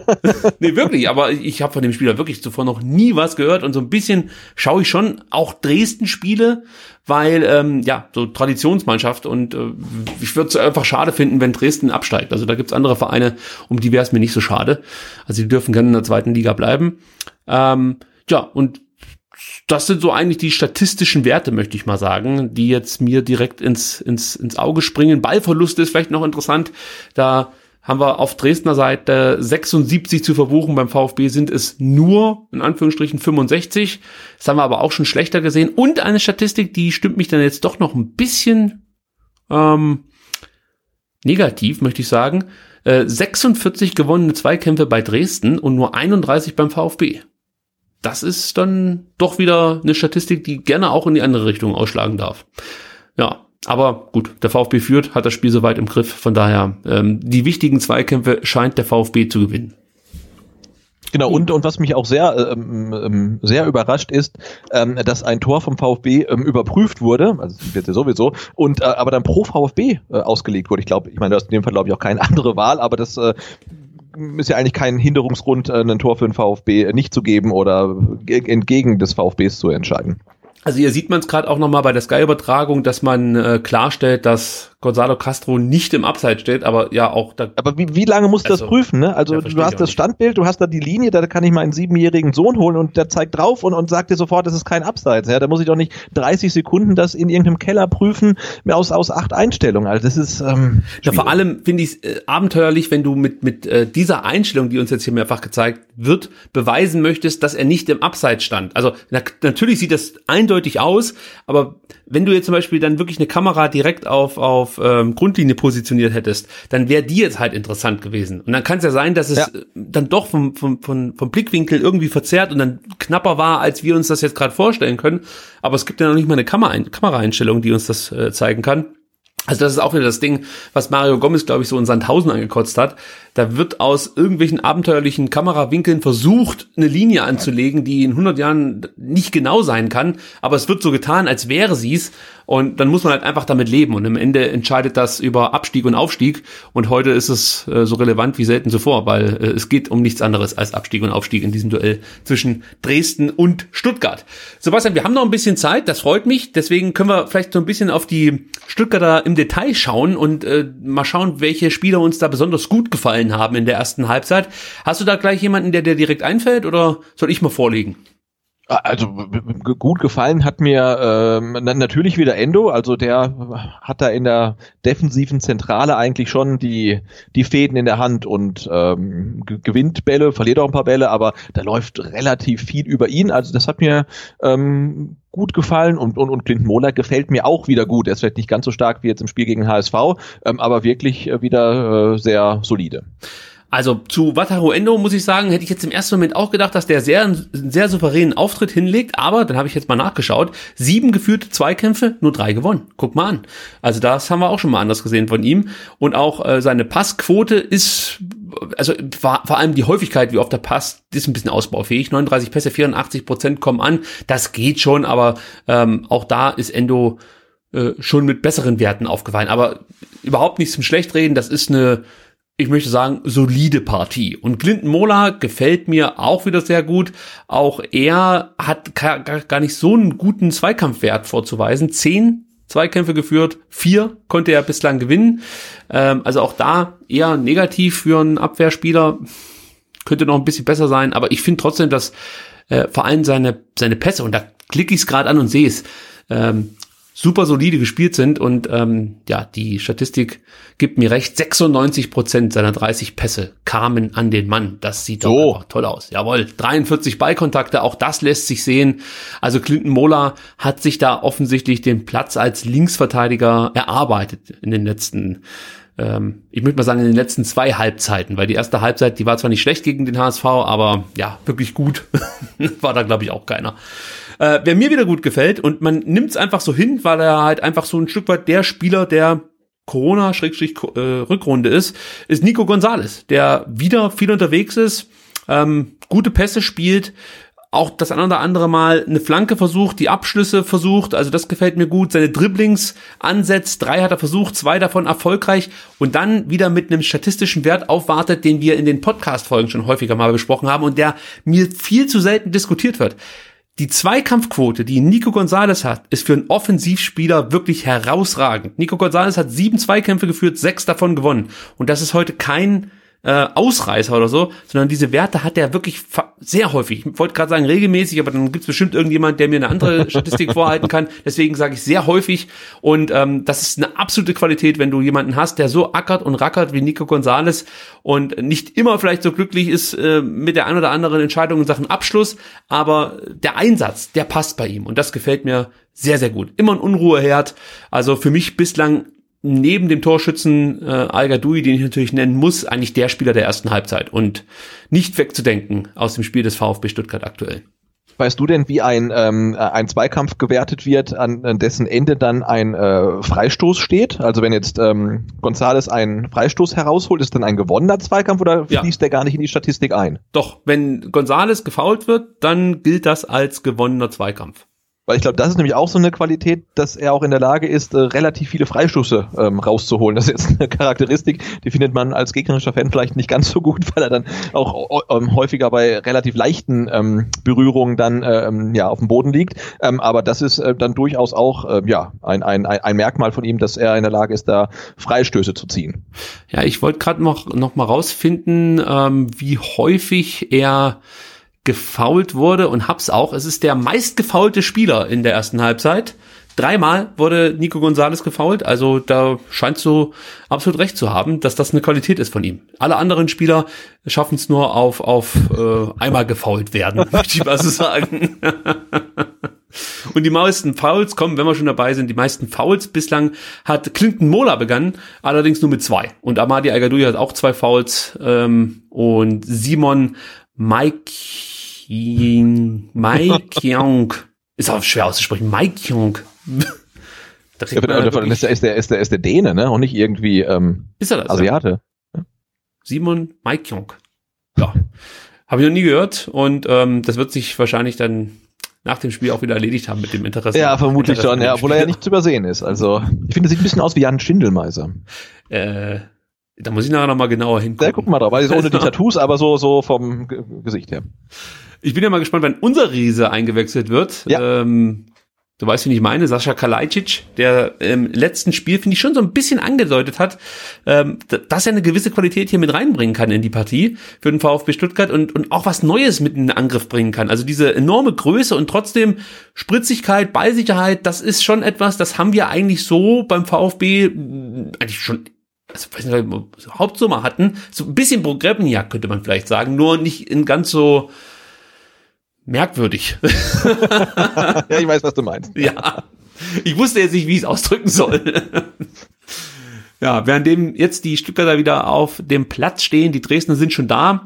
Wataru Endo äh, sieht im Endeffekt frisch geduscht aus, glaube ich. Also, ja. oder ist es noch Schweiß aus der ersten Halbzeit? Ja, und so wie es aussieht, macht Materazzo wieder seinen Materazzo-Move und wechselt einfach gar nicht. Das stimmt, das war Ich meine, heute hat er auch eigentlich keinen Grund dafür, ähm, aber ähm, da scheint er sich treu zu bleiben. Ja, also ich sehe gerade, ich habe mal in den Chat geguckt hier auf Twitch und da wird schon heiß diskutiert über die Jugendarbeit, über die Philosophie des VfB Stuttgart. Das wird ein Thema sein nächste Woche dann bei uns bei der neuen STR-Ausgabe. Also hört rein, abonniert am besten direkt den Podcast, falls ihr das noch nicht getan habt, auf iTunes oder Overcast, was auch immer ihr für eine App benutzt. Und ähm, ja, also normalerweise mache ich das ungern, aber wenn ihr Bock habt, bewertet auch den Podcast oder gebt einen Daumen nach oben auf YouTube oder irgendwie sowas. Das hilft den Algorithmus. Äh, mir, mir ist es persönlich jetzt ganz egal, wie viele Likes irgendwie so ein Video hat, aber man hört dann immer mal wieder, was, ihr macht da den Podcast, äh, habe ich noch nie was von gehört und dann denke ich mir immer, ja, äh, wir müssen also offensichtlich oder offenbar leichter zu finden sein, äh, sonst, sonst kommen die Leute nicht auf uns und da helfen halt einfach Daumen nach oben, Likes, Bewertungen und natürlich, wenn ihr Sachen von uns teilt, retweetet oder der, äh, dergleichen, dann ähm, ja, kommt man da irgendwie dann häufiger mal in der ein oder anderen Suchanfrage vor. So, jetzt konzentrieren wir uns wieder auf das Spiel. Genau, du zählst uns nochmal rein oder ja, in, ins Spiel rein in die zweite Halbzeit. Genau, ich fange an bei 46 Minuten und das wäre dann jetzt der Fall. 46 Oh, jetzt ist einmal die Uhr kurz umgesprungen ja. bei, bei Sky. Also das ist ja Wahnsinn, was ihr heute bringt. Also 46, 6, 7, 8, 9, 10, 11, 12 und den Rest könnt ihr selber. Ähm, Sebastian, wo bist du? Ich bin wieder, ich bin nach wie vor ganz knapp dahinter. Oh, das ist ja heute traumhaft. Ja, trotz trotz äh, Sky Zeitsprung, also, irre. Da hat die Atomuhr irgendwie äh, Kernschmelze gehabt oder so. Also ich muss sagen, ähm, heute fehlt mir irgendwie so ein bisschen das Besondere in der Partie. Also es ist halt einfach so ein Kick, so ein typischer Sonntagnachmittag-Kick. Wir könnten uns jetzt theoretisch auch, weiß ich nicht, irgendwo einen Winnenden hinsetzen und da ein Spiel der Kreisliga, ah nee, die spielen ja nicht in der Kreisliga, Bezirksliga oder keine Ahnung, welche Liga die spielen, könnten wir da kommentieren. Das hätte äh, einen ähnlichen Sog auf mich. Also bislang äh, reißt mich dieses Spiel noch nicht vom Hocker, muss ich ganz ehrlich sagen. Das Ergebnis aber schon. Das Ergebnis finde ich total geil. Ja, das ist ein Ergebnis. Aber der, aber den, der, der Rest ist, ja, das, aber wir, wir dürfen uns ja eigentlich nicht beschweren, ne? Entweder es läuft halt äh, äh, schlecht für den VfB und man verliert Spiele oder ist halt so eine, so eine Achterbahn und einfach mal so einen langweiligen Sieg. Jetzt halt das zweite nachlegen und die Führung ja. dann runterspielen. Das wäre super. Ja, und vielleicht jetzt hier mit Philipp Förster, aber ja, der steht sich wieder ein Stück weit selbst im Weg.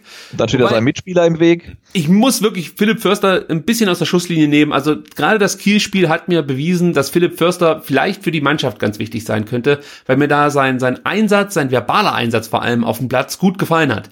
Das war der einzige Spieler, der da auch mal laut geworden ist und den Stenzel angekackt hat und gesagt hat, hey, was soll die Scheiße? Das ist dein Mann, übernimm den, übernimm den. Das konnte man von anderen Spielern so nie hören und es gefällt mir, weil sowas hört man halt einfach auf dem Fußballplatz und beim VfB hörte man das in den Corona-Spielen viel zu selten. Da waren mir viele Spieler viel zu brav und ich bin froh, wenn es da einen gibt, der die Fresse aufmacht. So, jetzt Gregor Kobel. Hier mit einer spannenden, ja, mit einem ja, spannenden Trick. Ein bisschen, ein bisschen viel Zeit gelassen.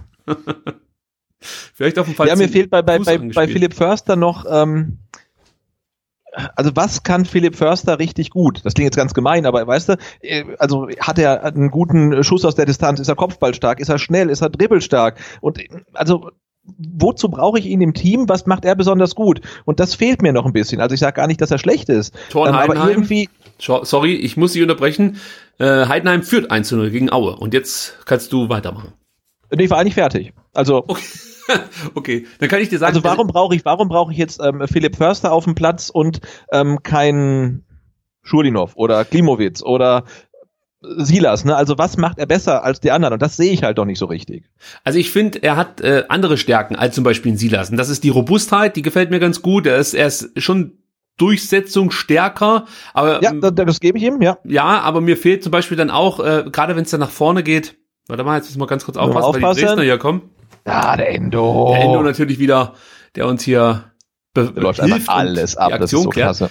Ja, aber gerade wenn es nach vorne geht, fehlt mir auch so ein bisschen, also die, die klare Linie irgendwie. Wir haben ja mal in einer der zurückliegenden Podcast-Folgen herausgefunden, dass Philipp Förster der Spieler ist, der die meisten Schüsse braucht, um ein Tor zu erzielen in der zweiten Liga. Also der schießt unglaublich oft in Richtung Tor, aber hat dadurch den oder hat danach den wenigsten Ertrag davon.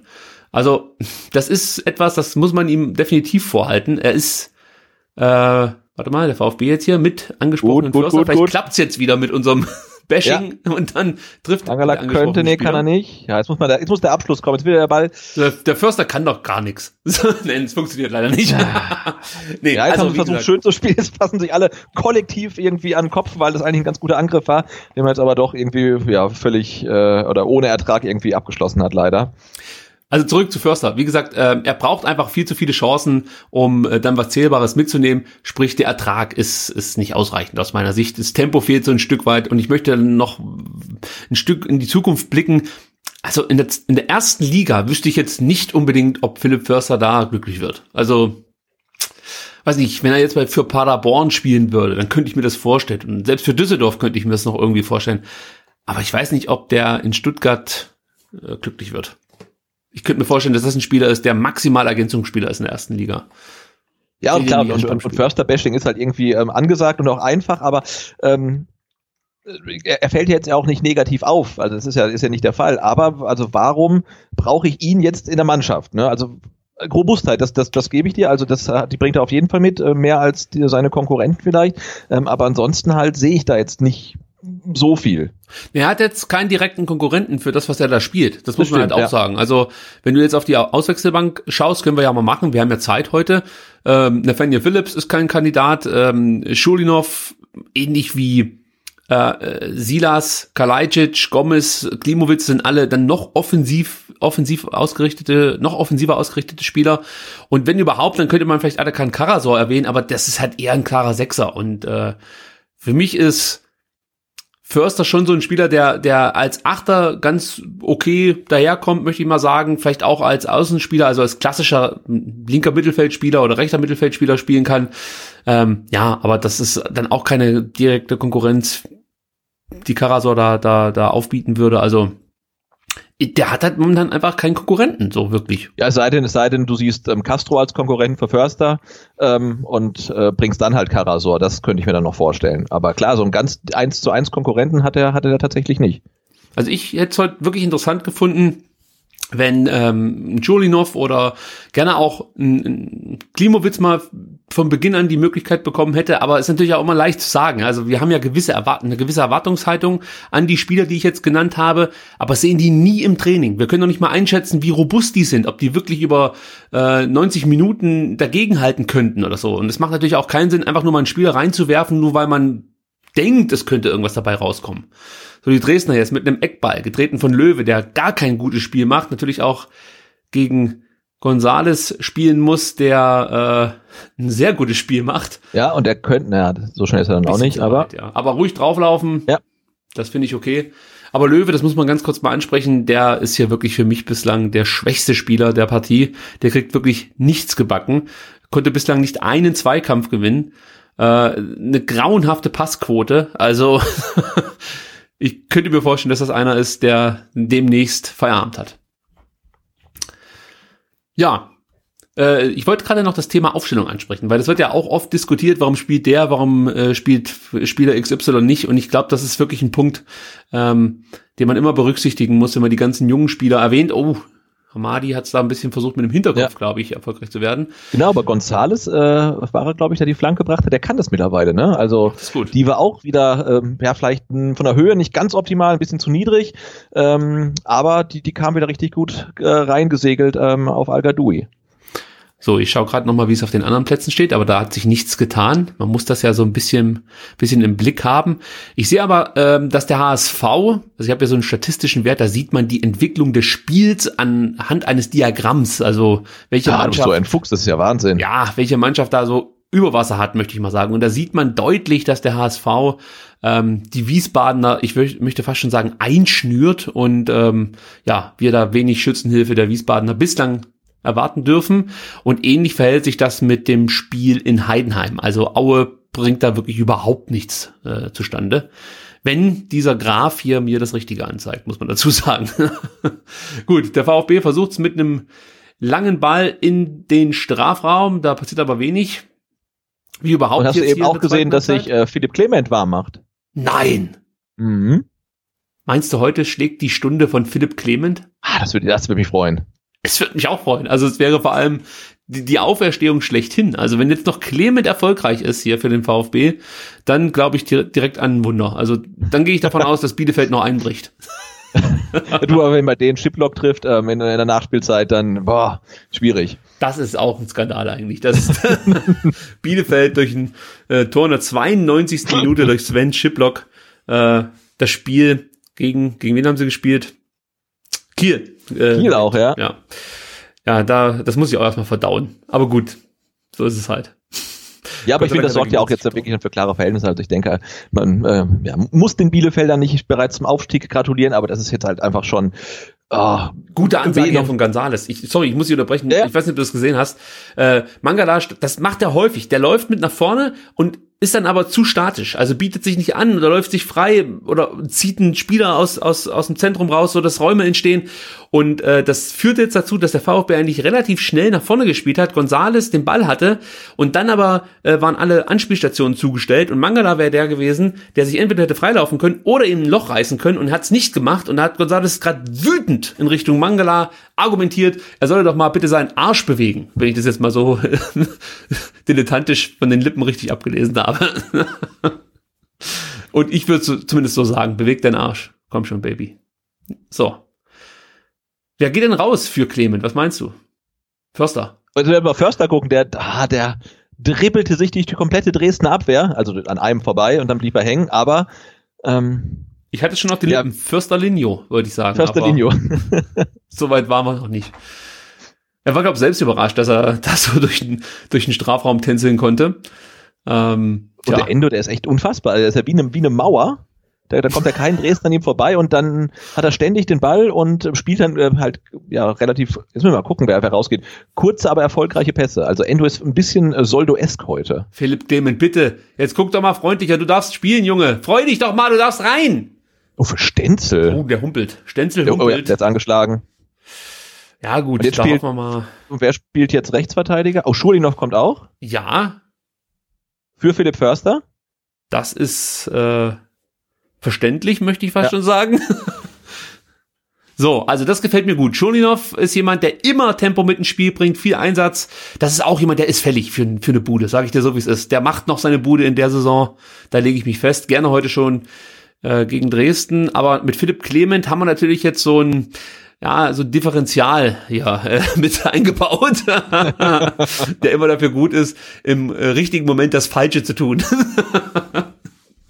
So, mal gucken, wie sich das jetzt hier entwickelt für uns. Und Scholinov, genau das will ich von ihm sehen. Bleib da dran, Junge, fall hin, reiß einen um und ähm, sorg mal für ein bisschen Schwung in dieser Partie, die ja einfach dann wirklich so langsam abklingt und das gefällt ja. mir nicht. Nee, das kann man machen, wenn man mit zwei Toren führt, ähm, aber das ist vielleicht noch ein bisschen früh, ähm, da heute schon ins, ins äh, lange Pfingstwochenende dann zu gehen für die VfB-Spieler. Also da sollten sie echt noch einen nachlegen. Mindestens. Also auch da kann man ja mal sagen, das Torverhältnis spricht nicht für den VfB.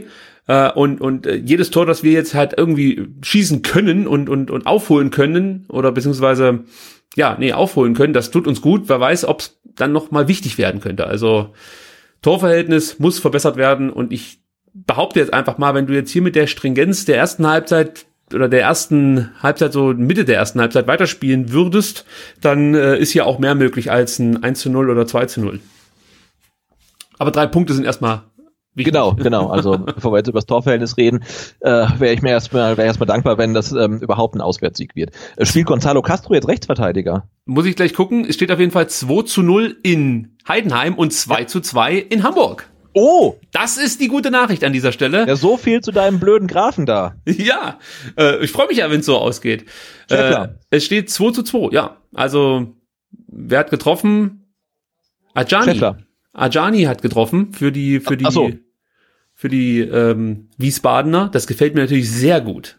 Blick Bist auf der sicher? Tabelle sagt, der VfB Stuttgart ist auf Platz 2 und Heidenheim auf Platz 3.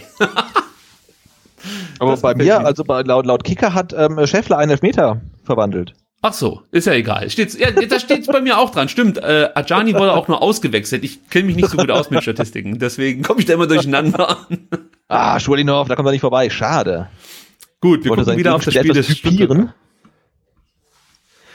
So, äh, ich schau gerade jetzt mal Endo an, weil du den vorhin schon wieder so gelobt hast und ich möchte das dann immer untermauern mit statistischen Werten. Zum Glück hast eben, aber ach so, ja, also eben hat er gerade den Ball verloren, ähm, aber ich finde ihn schon, ja, sehr, sehr präsent.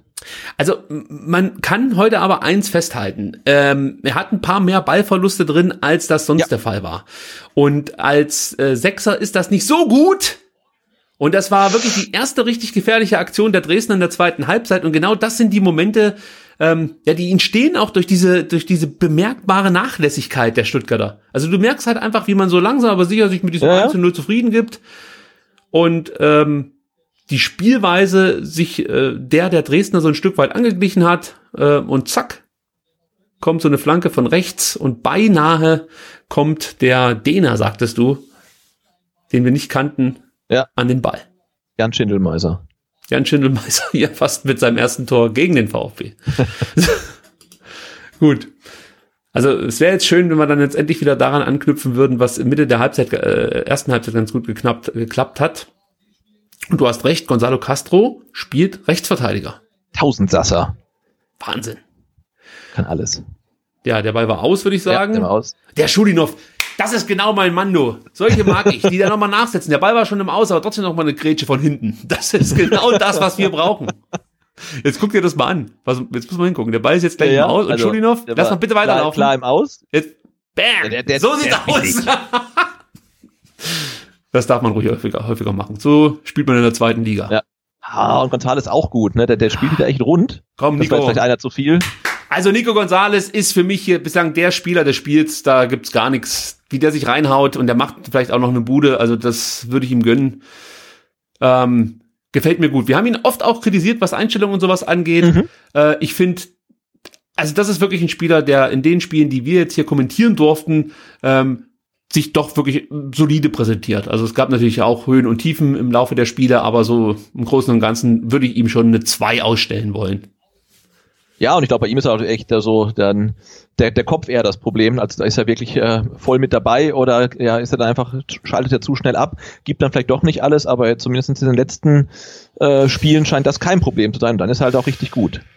Ja, jetzt äh, Jetzt schon wieder los. Marc Oliver Kempf, ja, der sich jetzt hier dann relativ schnell oder einfach den Ball äh, abnehmen lassen hat. Gott sei Dank hat er dann das Ding noch wieder zurückgewonnen, aber ah, das, das ist mir momentan einfach wieder nicht, nicht konsequent genug. Also da fehlt jetzt so der letzte Punch. So dieses, ich will jetzt unbedingt diesen, diesen, diesen Sieg einfahren, ich möchte das 2-0 machen, das fehlt mir jetzt momentan. Das Gefühl geht von der Mannschaft, äh, oder das geht von der Mannschaft momentan nicht aus, finde ich. So. Jetzt Hamadi versucht über Da muss Gonzales. es halt vorne rein, der wird er gebraucht. Das war nicht gut von González, legt er sich den Ball zu weit vor. Ähm, ja, wen ja, könnte aber man das von sieht man der auch, da, Bank da bringen? fe fe fehlt Dresden auch einfach die Qualität dann, ne, um da jetzt irgendwie da mal gefährlich und schnell hin rauszuspielen. Das ist ein Ball landet im Seiten aus. Vielleicht eine Möglichkeit, nochmal Kalajdzic zu bringen für Hamadi Al-Gadoui. Der hat zwar sein Tor gemacht, aber ansonsten fand ich jetzt, ja, war er nicht so durchschlagstark und ähm, ja, Kalajdzic ist halt auch ein Spieler, den kannst du mal lang anspielen, beziehungsweise hoch anspielen, so ist es richtig. Oh, Patrick Ebert macht sich bereit, das heißt Freistöße verhindern bitte, weil der Herr Ebert hat einen ziemlich guten Schuss und ähm, gehört, vermute ich jetzt einfach mal zu den Spielern, die sich in dieser ersten Trainingswoche der Dresdner verletzt haben, weil da meinte auch Kauschinski, es gab mehrere Spieler, die so leichte Blessuren hatten und Wehwehchen nach der ersten Woche und eben nicht von Beginn an spielen können. Und dass Ebert von Beginn an auf der Bank saß, ist schon eine Überraschung gewesen. Also das ist eigentlich jemand, der äh, ziemlich fest im Sattel saß in Dresden, natürlich auch mal pausieren musste, aber das ist eigentlich schon ein absoluter Stamm- und Führungsspieler für die Dresdner. So. Also, was mir Respekt abverlangt, ist definitiv der Einsatz, den die Dresdner hier zeigen. Also die stehen jetzt seit fast 65 Minuten auf dem Platz. Wie gesagt, erst äh, sechsmal als Mannschaft trainiert davor, nur auf dem Balkon Fahrrad gefahren. Also äh, ja, ich weiß nicht, ob ich von, von allen Mannschaften, die so ein Programm absolviert haben, erwarten würde, dass sie hier in der 65. Minute noch ähm, so viel investieren, um zum Erfolg zu kommen. Aber sie müssen natürlich auch einfach alles raushauen, was nur geht. Ja, aber sie lassen nicht, lassen nicht locker, Nee. ne? Also das ist ähm, bemerkenswert. Also ich habe das Gefühl, dass das Spiel jetzt wirklich in diese entscheidende Phase geht. Ähm, der VfB könnte jetzt mit einem Tor dafür sorgen, dass wirklich gar nichts mehr kommt von Dresden. Und auf der anderen Seite habe ich so ein bisschen ähm, ja das Gefühl, dass Dresden äh, Morgenluft schnuppert, wie man so schön sagt, und merkt, da geht vielleicht doch noch was. Deswegen aufpassen. So hinten schon hinauf, Mann! Oh, Oh, da war, war glaube ich, war Schulinov sehr überrascht, dass der Ball bis zum zweiten Pfosten damit durchkam, weil eigentlich waren da ein paar Spieler davor, die ihn hätten bekommen können und dann, ja, springt er von seiner Brust oder von der Schulter ins Tor aus. Ähm, schade. So, jetzt Dresden mit dem Wechsel. Von mir schon angesprochen, Patrick Ebert kommt rein und ähm, raus geht Josef Husbauer. Fußbauer, ja. Tja, auch den kenne ich nicht. Aber der Ballverlust von Kempf eben nochmal, glaube ich. Ja, er macht's dann schon gut und dann merkst Er holt du, sich zurück, ja. Ja, da merkst du auch die Qualität, aber das sind für mich so Konzentrationsfehler, die sie da haben. Also einfach, Jetzt, äh, Entschuldigung, jetzt hat Endo, gut, es wird, es wird abgepfiffen, aber Endo mit seinen 1,50 hat gerade das Kopfball-Duell gewonnen gegen seinen Gegenspieler, der doppelt so, also wirklich, der ist ja 2,1 Meter eins groß.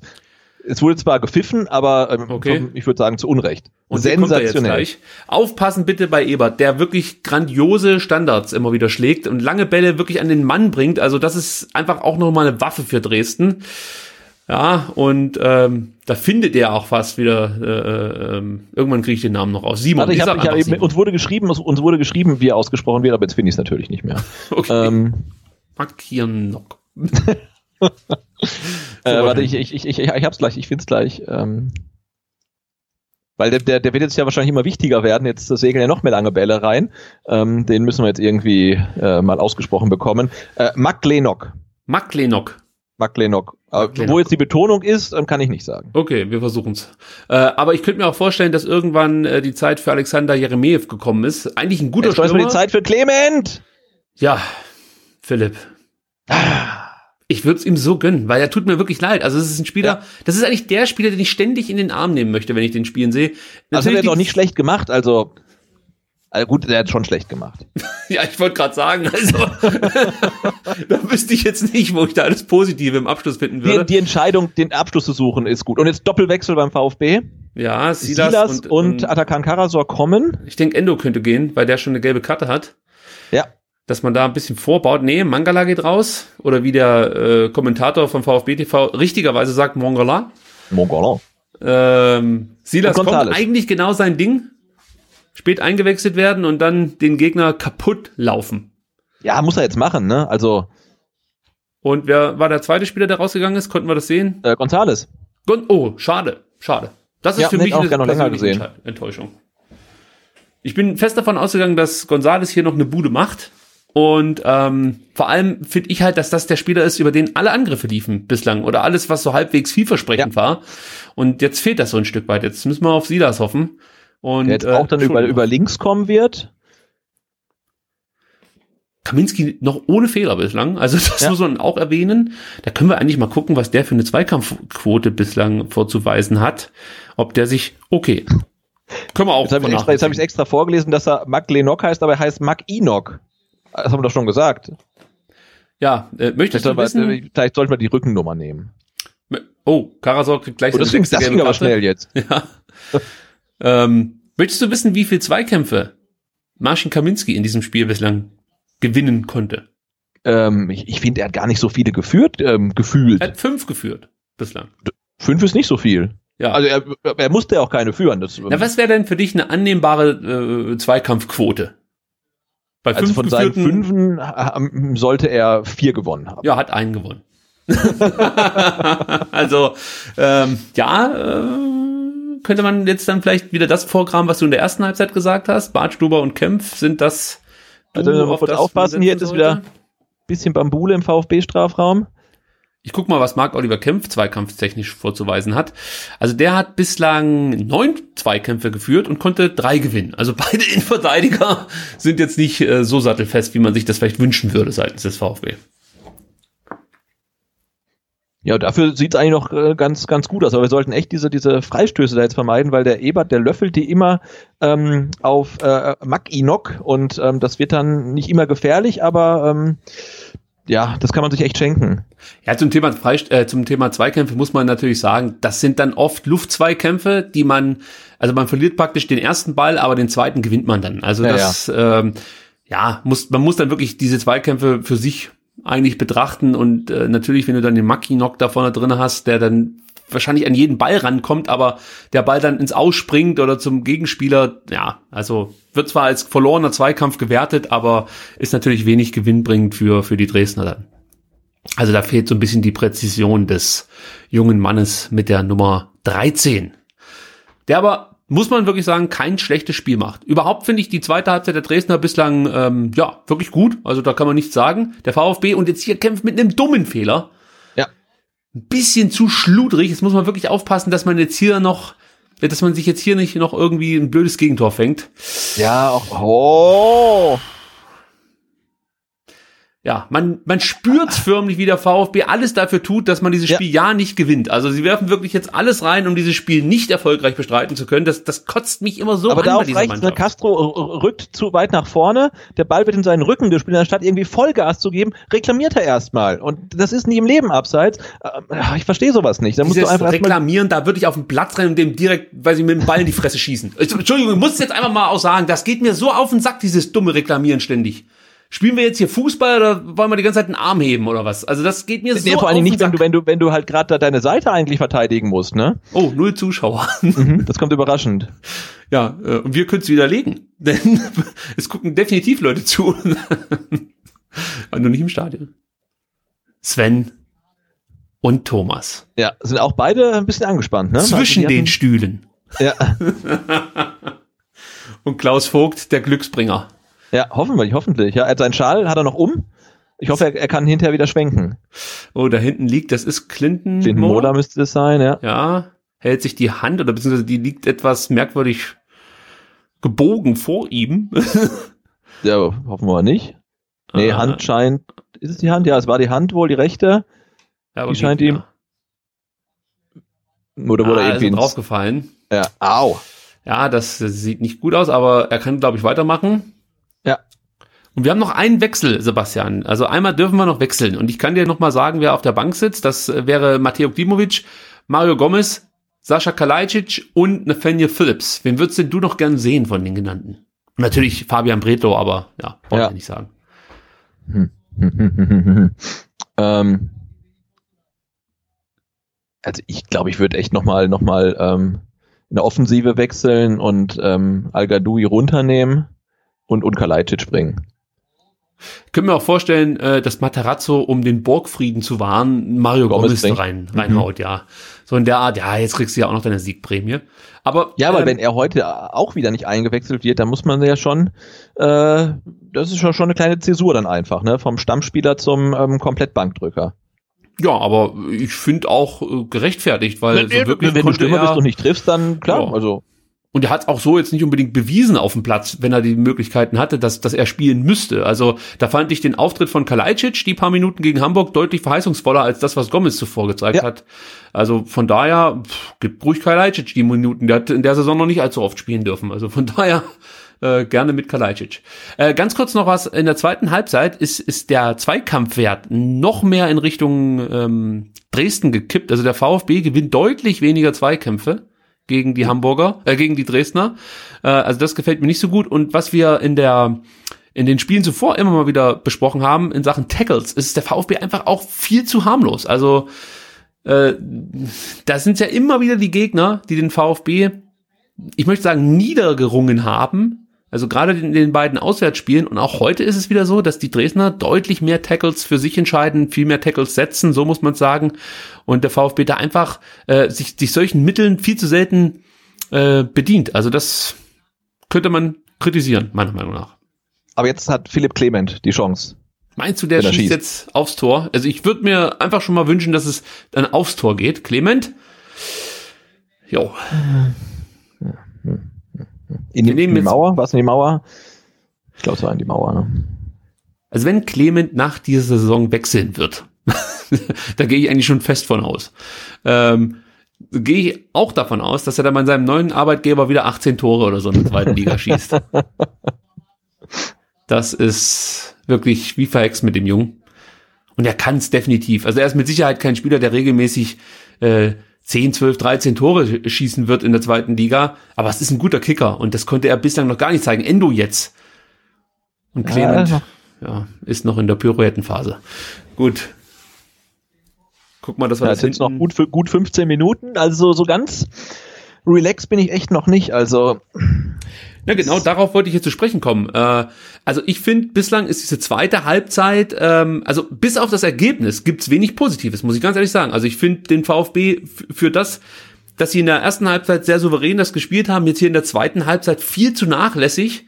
Ich finde auch, dass man gegen so einen, gegen so einen man mag es mir verzeihen in Dresden, schwachen Gegner einfach mehr Chancen kreieren muss. Da kommt ja gar nichts. Ja, das sind ja alles immer dann nur Distanzschüsse oder äh, bestenfalls irgendwelche Flanken, die an Al-Gadouis Kopf vorbeisegeln. Aber sonst kommt ja wirklich einfach gar nichts. Das ist zu wenig, muss ich leider sagen. Also gegen den Tabellenletzten, der, Der nicht- sechs der Tage nicht- der trainiert nicht- hat. trainieren konnte, genau nicht lange, äh, acht Wochen fast nicht gespielt hat. Und ja, wenn man jetzt mal ähm, das Tor von Al Gadoui mal abzieht, dann bleiben auch nicht so viele äh, klare Torchancen für den VfB übrig, ne? So, jetzt gibt's die Wechseloffensive von Kauczynski. Also Terrazino kommt, Jeremejew kommt und Kreuzer kommen in die Partie. Schmidt geht raus. Das äh, lief für ihn nicht ganz so, wie er sich das wahrscheinlich vorgestellt hat. Aber äh, Terrazino und vor allem Jeremejew sind jetzt noch zwei Kandidaten, die uns gefährlich werden könnten. Natürlich andere Spieler auch, aber das sind für mich so die beiden Spieler, auf die gilt es zu achten. Der, der Alexander Jeremejew, das ist für mich wirklich ein, das ist ein viel besserer Spieler, als das den Anschein macht. Der kommt auch nicht so richtig in den Tritt in Dresden, kam im, im Sommer, ich glaube aus Schweden und äh, ist der beste Scorer der Dresdner mit zehn Scorerpunkten. Also das ist schon jemand, der weiß, wie, wie man nach vorne hin erfolgreich wird. Jetzt muss ich doch mal nachgucken, ob das auch wirklich stimmt, was ich da gerade gesagt habe. Aber ein bisschen habe ich mich ja im Vorfeld schon mit dem ganzen Mist hier auseinandergesetzt. So, wie sieht's eigentlich in Hamburg aus? Immer noch 2 zu 2. Ja.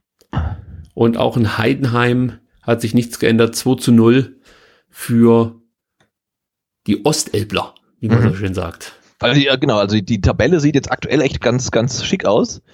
Ähm, aber es ist ja noch ein bisschen zu spielen. Ja, und wir kennen unseren VfB. Gerade in, also gerade wenn es darum geht, wirklich mal so ein Profiteur eines Spieltags zu werden, äh, ist man wirklich prädestiniert dafür, das Ding dann im letzten Moment immer noch wegzu, wegzuballern. Ja, so die, die, die, die, die, die Headline äh, VfB, der große Spieltagsgewinner, die, die habe ich irgendwie jetzt nicht so vorm geistigen Auge. Die hat man auch noch nicht so häufig gelesen. Wenn so ist, will ich die aber morgen sehen bei, beim Vertikalpass. so, Endo kommt da wieder angerauscht. Das gefällt mir.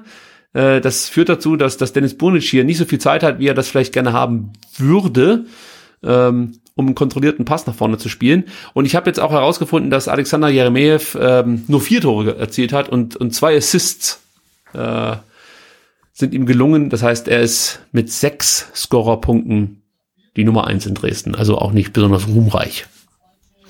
Mal aufpassen, weil Dresden ist da gerade jetzt, äh, setzt sich da etwas fest. Ja, dummer Fehler jetzt von Von Clinton Mola. Ja, jetzt müssen wir aufpassen. Ebert, der hat einen guten Schuss. Ah, gut, dass der kämpft, da die Bänder hinhält. So sieht's nämlich mal aus. Sehr gut. Marc Genau, und während, Kempf. und während Dresden drückt, ähm, schießt Ginzombi das äh, 3 zu 2 für den HSV. Ja, jetzt sollten wir tunlichst kein, kein kassieren. Also der, der Klärungsversuch da von Clinton Mola, der war schon abenteuerlich einmal quer durch den 16er. Ähm, aber ja, Ja, da kommt, da kommt die Bäckerfaust von, von, von Kempf, der seinen allen geschundenen Schädel da, da, dahin hält und den Torschuss abblockt. so jetzt gucken wir ganz kurz hin. Ebert wieder mit den Standards. Ich, ich, ich bete es weiterhin herunter. Aufpassen, wenn Ebert Schön, Standards schön, schön, schießt. Kobel stark, ja. Ja. Und jetzt auch schnell gemacht. Zieh das. Ja, komm! Der hat normalerweise das Tempo. Der muss sich dagegen Ja, der kriegt er locker noch Dresdner alles. durchsetzen. Ist halt alleine gegen drei jetzt. Okay, holt einen Einwurf, das ist gut. Ja, solche Momente, solche Momente müssen wir noch ein bisschen cleverer ausspielen. Also da waren ja schon viele Dresdner mit vorne, zwei haben hinten abgesichert und da müssen wir einfach so ein Konter dann ein bisschen besser ausspielen und, und vielleicht dann noch einen Eckball rausholen oder zumindest zum Abschluss kommen oder so. Also das war mir jetzt ein bisschen zu wenig da. Ja, und da müssen die Leute auch, da muss halt dann auch Unterstützung schneller nachrücken, ne? Weil Ja. ich glaube, dann kam ja dann der, der, der, der Schnitt und dann hat man, oh! und, dann, und dann hat man erst gesehen, wie Schulinov von hinten ins Bild kam und sonst war Silas halt wirklich auf sich allein gestellt. Ich bin kur- kurz nervös geworden, weil Kaminski als letzter Mann da gerade irgendwie ein bisschen äh, äh, ja, Pirouetten gedreht hat. Das sah nicht ganz so souverän aus. So, Hamadi legt raus auf Glittenmola. Der weiß, wie man flankt, aber ja, findet Ja, die halt war auch jetzt nicht so Abnehmer. schlecht, aber die, die ist noch gut. Weil da kommt Gonzalo Castro. Ja, der heute wieder diese ganz normale Gonzalo Castro-Rolle Ja. spielt. Also, der passt sich der Leistung seiner Kollegen irgendwie immer so ein Stück weit an. Der ist nicht schlecht, der ist nicht herausragend, sondern der macht einfach das, was man von ihm erwartet. Aber ich erwarte noch ein bisschen mehr von so einem erfahrenen Spieler. Ja, da darf es ruhig noch ein bisschen mehr sein. Also, ke- überhaupt keine schlechte Partie. Ich möchte ihn jetzt hier nicht kritisieren oder so. Ähm, aber ja, wie gesagt, ich erwarte mir von so einem gestandenen Spieler noch einen Zacken mehr. Endo jetzt wieder, der relativ offensiv inzwischen ist. Ja, stimmt, ja, der. Und Clinton Mola ist irgendwie, Den hat äh, er noch, den hat er noch, den hat er noch. Oh, jetzt wird abgepfiffen. Warum denn? also wenn dann Clinton Mola rutscht leider beim, beim, beim Flankenversuch aus und hat dann den Ball irgendwie unter sich drunter liegen äh, und gibt ihn auch nicht so richtig her. Da wird wahrscheinlich jetzt irgendwie, warum auch immer, abgepfiffen. Ich finde, das hätten wir jetzt auch laufen lassen können, aber ja, schade. Ich kann jetzt schon mal sagen, das heutige, in Anführungsstrichen, Highlight-Video wird wahrscheinlich kurz, denn äh, es gab zum einen kaum ähm, strittige Situationen, außer die eine, die dann auch direkt das Tor für den VfB bedeutete. Und gleichzeitig ist das Spiel wenig emotional mitreißend, möchte ich mal so sagen. Vielleicht kommt's ja noch. Ja, Schulinov, jetzt wichtig, hier. wichtig. Noch Von mal, Schulinov. Das gefällt mir gut, du. Der macht jetzt da hinten den, den Bartstuber quasi und haut sich da in die Zweikämpfe rein. Das Er ist gut. ja als Linksvert äh, als Rechtsverteidiger inzwischen. Oh, das war jetzt aber, ja gut. Also, äh, das muss man wirklich sagen, diese, diese Körperlichkeit, die Schulinov mit in die Partie bringt, das ist etwas, was dem VfB häufig abgeht. Also das gefällt mir wirklich gut. Natürlich Ja. wäre es jetzt auch schön, wenn er nach vorne hin dann mal seine Qualitäten ausspielen könnte.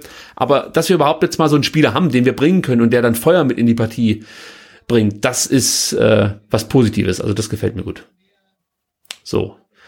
Ich glaube, beim VfB zieht sich auf der Bank äh, ein weiterer Spieler um, wenn ich das gerade richtig erkannt habe.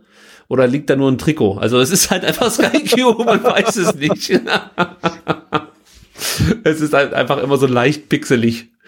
Dafür, dass äh, ich hier so ein 4K Apple TV habe, ist es fast schon peinlich, was Sky da. Aber ich finde es ein bisschen spannend, dass äh, Gonzalo Castro jetzt ja definitiv nicht mehr Rechtsverteidiger spielt, sondern irgendwie eigentlich rechts außen spielt und jetzt wirklich Schulinov da hinten ähm, verteidigt. Ne? Da haben sie umgestellt. Ich denke mal, da darauf hat ähm, oder Pellegrino Matarazzo hat das so ein bisschen auf das Tempo der Dresdner reagiert ähm, und äh, ja hat, hat, hat deswegen entschieden, dann auch einen schnellen Spieler gegen ich weiß gar nicht, wie der Spieler heißt, der jetzt auf der Seite spielt. Sorry, deswegen eier ich hier gerade so ein bisschen rum. ähm, aber hat da versucht praktisch jetzt äh, Clinton Moller auch einen, gegen, einen schnellen Gegenspieler gegen den Dresdner Ja, weil die letzte, die letzte Aktion von Gonzalo Castro als Rechtsverteidiger war äh, die, äh, in der er ihm sein Gegenspieler ähm, weglief und er dann lieber ähm, Ach, okay, äh, na gut. Ich, nee, ich, aber ich mag das immer nicht, dieses Extreme, sich dann wegdrehen und wälzen. Also, ja, natürlich ist das nicht schön, wenn du ein Schienbein an den Kopf bekommst, aber kann kann man vielleicht sagen, gab es einen Steil Steilpass der Dresdner auf äh, Makinok und der ähm, ja, kommt ein bisschen zu spät. Ähm, Kobel hat den Ball und wird dann wirklich minimalst noch vom Stürmer getroffen. Also ich glaube nicht, dass das äh, arg wehgetan haben kann. Ähm, aber so wie es aussieht, äh, muss man da jetzt, können wir froh sein, ähm, wenn er nicht auf die Intensivstation muss. Nee, Spaß, also da war nicht viel, nicht, nicht viel Ja, dran. würd- also, ähm, ja. Jetzt gibt's nochmal äh, Schwämmchen und äh, dieses und jenes. Da nimmt er jetzt ein bisschen Zeit von der Uhr. Ist, ist mir jetzt ja auch nicht ganz unrecht. ja, kann man so sehen, aber mich nervt das einfach. Also, ja, also ich, ich bin da kein großer Fan von, ähm, wenn sich die Spieler da immer so in Theatralik geben oder das ist, also, nee, muss nicht sein. Gut, also Sebastian, guck mal auf die Uhr. Es sind noch mit Sicherheit sechs Minuten, sechseinhalb Minuten und dann wird es auch noch ein bisschen Nachspielzeit geben. Ähm, ja, es sieht bislang nach dem von mir schon vorhin angesprochenen Pflichtsieg aus. Aber äh, oh, wirklich durch ist die Nummer noch nicht und hier wird Clement jetzt Ja, zu Boden, zu Fall gebracht von Gelb, Burnic. Ja. Dennis Burnic, der sich gefangen hat in der zweiten Halbzeit, deutlich besser unterwegs ist als in der ersten. Und ähm, ja, so auch so ein bisschen andeutete, warum vielleicht Hannes Wolf und äh, Jan Schindelmeiser auf ihn gesetzt haben. Ist schon jemand, der kann, der kann auch gut kicken und das ist mit Sicherheit auch kein schlechter Sechser, aber ich glaube, für die Bundesliga wird es nicht reichen. Zweite Liga, da ist er, glaube ich, aktuell ganz gut aufgehoben. Gut aufgehoben, ja. So, Clement und Castro. Ja, hier mal eine da. schöne Aktion. Mal gucken, was sich Philipp Clement einfallen lässt. Er wird auf jeden Fall ausführen. Karasor steht mit vorne drin, Kempf ist vorne drin, al ist vorne drin. Und ja, das war Kempf, der da an den Ball Ah. Er war nicht so ist. schlecht. Ja. Aber eine wirkliche Chance war es dann doch nicht. Also auch nee, da aber der weiter war drauf. gut getreten. Kempf lässt ihn so über den Hinterkopf abrutschen. Ähm, Kaminski springt noch zur Seite, weil er im Abseits vermutlich gestanden hätte, aber der Ball geht noch neben das Tor. Also zwar ja, nicht wirklich gefährlich, aber ähm, auch nicht, nicht, nicht so schlecht. Okay, jetzt hier wieder die Dresdner mit einem langen Ball auf Mackignoc. Nee, das war gar nicht Mackignoc, sondern der eingewechselte. Jetzt hat sie das mal Platz. So, jetzt müssen wir genau. Jetzt war Jetzt komm, also komm. sieh das. Jetzt hier mit Kamera, dem seh Dribbling und dann versucht das mit so einem Ah. Schlenzer. Ah, da. Nee, nee, nee, nee, nee, nee. Ich meine, ich sag ja immer wieder, ich finde es ja eigentlich gut, dass sich diese jungen Spieler was zutrauen. Aber bei Silas nimmt es natürlich jetzt so ein bisschen Überhand mit den. Ja, und vor allem Clement. War das Clement? Ja, der guckt auch noch trauriger als sonst, weil der war mitgelaufen und war an der Strafraumgrenze komplett frei. Also, jetzt kann man sagen, wenn er den Ball bekommen hätte, wäre er vermutlich auch nicht drin gewesen, aber da denke ich, hätte Silas gut dran getan, den Ball nochmal abzuspielen. Der eingewechselte Niklas Kreuzer jetzt hier mit einer Knieverletzung, das sieht nicht besonders gut aus. Ne? Und also, ich habe es ja vorhin schon mal angesprochen, ich finde es ja wirklich fast schon eine Frechheit, äh, unter welchen Voraussetzungen Dresden hier spielen muss. Und gucken wir mal hin. Hm, oh, da hat er sich das Knie verdreht, glaube ich. Ich glaube, das war kein Zusammenstoß mit Mola, sondern er hat sich wirklich verdreht. Gucken wir noch mal hin. Ah nee, er kriegt von Silas das. ah, äh, und da steht er, ähm, naja gut, das wird dann wahrscheinlich so ein Pferdekurs sein, der dann relativ schnell auch rausgelaufen ist. Aber es wäre natürlich bitter, wenn sich die Dresdner dann jetzt hier auch noch, ähm, oder wenn, wenn sie noch Spieler verlieren würden. Ähm, da muss man natürlich auch die Frage stellen, inwieweit äh, die DFL da Rücksicht nimmt auf, auf die Gesundheit diverser Spieler. Also das sind keine Idealvoraussetzungen, nach sechs Trainingseinheiten, gemeinschaftlichen Trainingseinheiten hier ein Zweitligaspiel bestreiten zu müssen.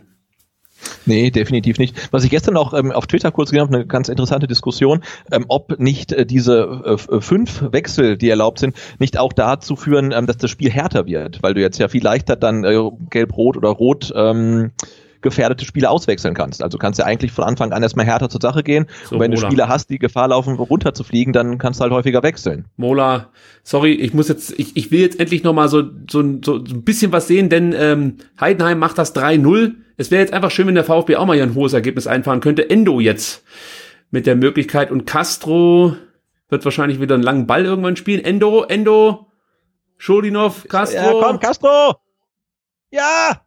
Schodinov! So sieht's mal aus! Ja!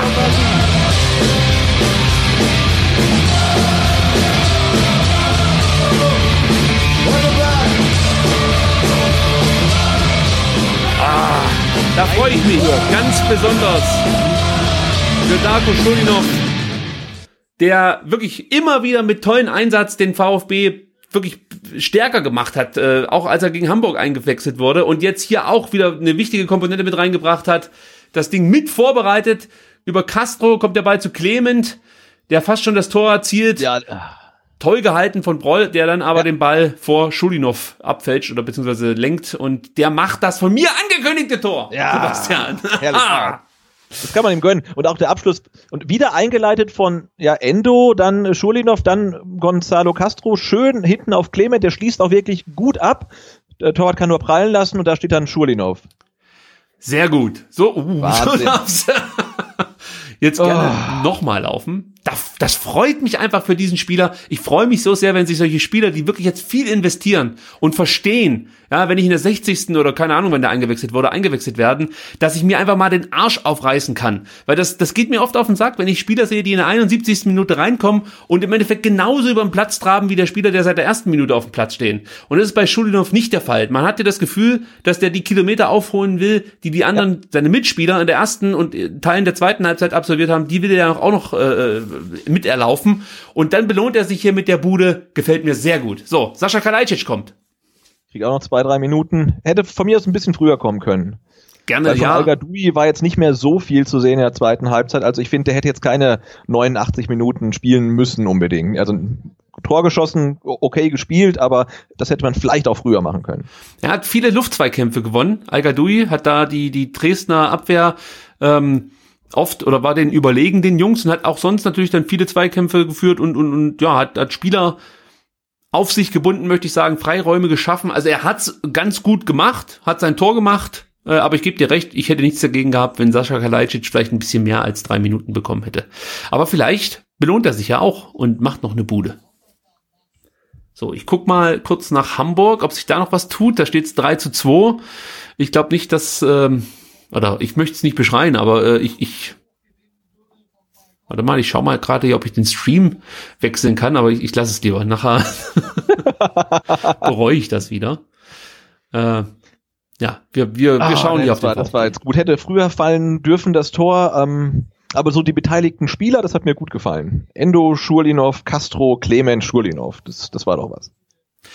Ja, also Chulinov macht sich für mich auch langsam ähm, oder wäre eine Option, mal von Beginn an ran zu dürfen. Ja, also Ja. Philipp Förster heute mit der üblichen okayen Leistung, nicht besonders herausragend, aber wenn du auf der rechten Seite einen Gonzales hast, der mit Kampf und Einsatz vorangeht und auf der linken Seite dann vielleicht mit einem Schulinov aufwarten kannst, ja, das klingt doch schon ganz gut. Und gegen Osnabrück, das ist das nächste Spiel, da äh, werden wir definitiv auch sag mal, einen kampfbetonten Gegner erwarten dürfen und dann wäre es halt auch gut, wenn du mit Härte was entgegenzusetzen hättest. So. Es ist trotzdem, Sebastian, muss man mal schon sagen, äh, der, der Pflichtsieg und mehr ist es dann letzten Endes auch nicht. Also, das war keine Nee, da kann man sagen, Hauptsache Leistung. gewonnen. Ähm, aber das wird eins der Spiele, wenn das dann mit dem Aufstieg klappen sollte, dann läu- läuft das in der Erinnerung dann in einem Jahr unter, ähm, ja, in Dresden aber doch souverän gewonnen, 2-0. Und, Mhm. also klar, wenn es halt über 90 Minuten betrachtest, dann gab es so ein paar kleine Wackler wieder. Ähm, und die Leistung ist sicherlich ähm, noch ausbaufähig. Also man darf da wirklich äh, ja, ein bisschen mehr reinhauen und noch ein bisschen, bisschen gieriger sein und vielleicht auch gucken, dass man nicht 2-0 gewinnt, sondern auch wie Heidenheim 3-0 oder so. Ähm, ähm, ja, aber die, ich finde, die Entwicklung ist jetzt erstmal ganz gut nach diesem desaströsen Start ähm, in die Corona-Restrunde. Ähm, ja, sieht, sieht das doch jetzt schon wieder ganz ordentlich aus. Ja, und gerne natürlich auch ohne Gegentor, weil das war auch Ja. etwas, was wir ja jetzt im Vorfeld, oh, was macht denn der Oh. Kobel da für Sachen, du? dass wir im Vorfeld angesprochen haben, dass der VfB zu viele Gegentore kassiert. Das war jetzt heute Gott sei Dank nicht der Fall, aber ich sage es nochmal, äh, das war natürlich jetzt vielleicht auch nicht unbedingt äh, der Gegner, der als Referenz gelten darf für die nächsten Spiele. Und ich guck mal, ob der VfB vielleicht doch noch was nach vorne zustande bekommt mit Darko Schulinov, der es nochmal versucht, anläuft, aber glaube ich jetzt dann eher versucht, die Sekunden genau von der Uhr zu nehmen Ja. und sich da, äh, was macht der eigentlich jetzt da gerade? Also Ball ist immer noch nicht aus, jetzt ist er aus. Ja, das war jetzt hat nicht so gut war eine geklappt. merkwürdige Aktion, ja. Aber Schulinow Ähm, ist einer, der die, der die, der die, der die Stutzen noch ganz weit unten trägt. Ne? Das, äh, so hat man auch lange nicht mehr. Gefällt mir. Ja, am besten ohne. Ja, aber er hat Schienenbeinschoner, habe ich gerade gesehen. Oder ist nur aufgemalt, wer weiß. so, Silas, äh, der keine Punkte sammeln konnte für ähm, vielleicht einen Startelf-Einsatz Nee. gegen Osnabrück. Also für mich ist Schulinov wirklich jetzt mal dran. Also Ja. wenn er die Puste hat, und davon gehe ich bei einem jungen Mann einfach mal aus, über 90 Minuten oder mindestens dann halt eben über 60, 70, dann finde ich, kann man den mal reinwerfen. So, also wie es aussieht, gewinnen die Hamburger mit 3 zu 2. Die Heidenheimer, die sind äh, schon durch. Da wurde abgepfiffen. Beim VfB müsste es dann jetzt auch gleich soweit sein. Und dann bleibt Gut, damit haben dann die ersten vier gewonnen. Ähm, dann haben wir quasi einen, einen ähm, Spieltag zum, zum Abstreichen, also ist nichts passiert. Jawohl, da fliegt Gregor Kobel nochmal.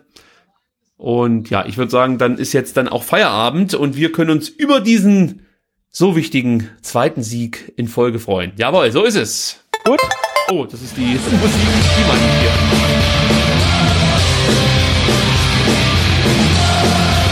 Also, äh, Sebastian, Fazit. Äh, Fazit, äh, gewonnen. ja, man kann so sagen. Ich möchte ein bisschen weiter ausholen, wenn ich darf. Nein, ich, ich, ich, äh, natürlich hatte man sich erhofft, äh, dass der VfB vielleicht ein bisschen mehr von dem Schwung mitnimmt, den man in der zweiten Halbzeit gegen Hamburg aufgebaut hat. Das war jetzt nicht der Fall. Insofern war das Spielgeschehen ähm, ja schon ein bisschen enttäuschend, aber ich finde, wir sind ja wirklich, äh, vor allen Dingen als Fans sind wir ja äh, bescheiden und demütig geworden. Und wenn der VfB äh, zwei Tore schießt, auswärts keins bekommt, ähm, dann da bin ich erstmal zufrieden, weil also da ist ähm, die Spiele gegen Wien Wiesbaden und gegen Kiel mir noch zu gut in Erinnerung, als dass ich jetzt irgendwie brutal unzufrieden sein könnte über ein 2-0 in Dresden. Also, da gehe ich natürlich mit. Ich bin zufrieden mit dem Ergebnis, gar keine Frage. Ich freue mich vor allem für Darko Schulinov, muss ich nochmal sagen, dass er sich mit dem Tor belohnt hat. Ich fand äh, Endo wieder herausragend.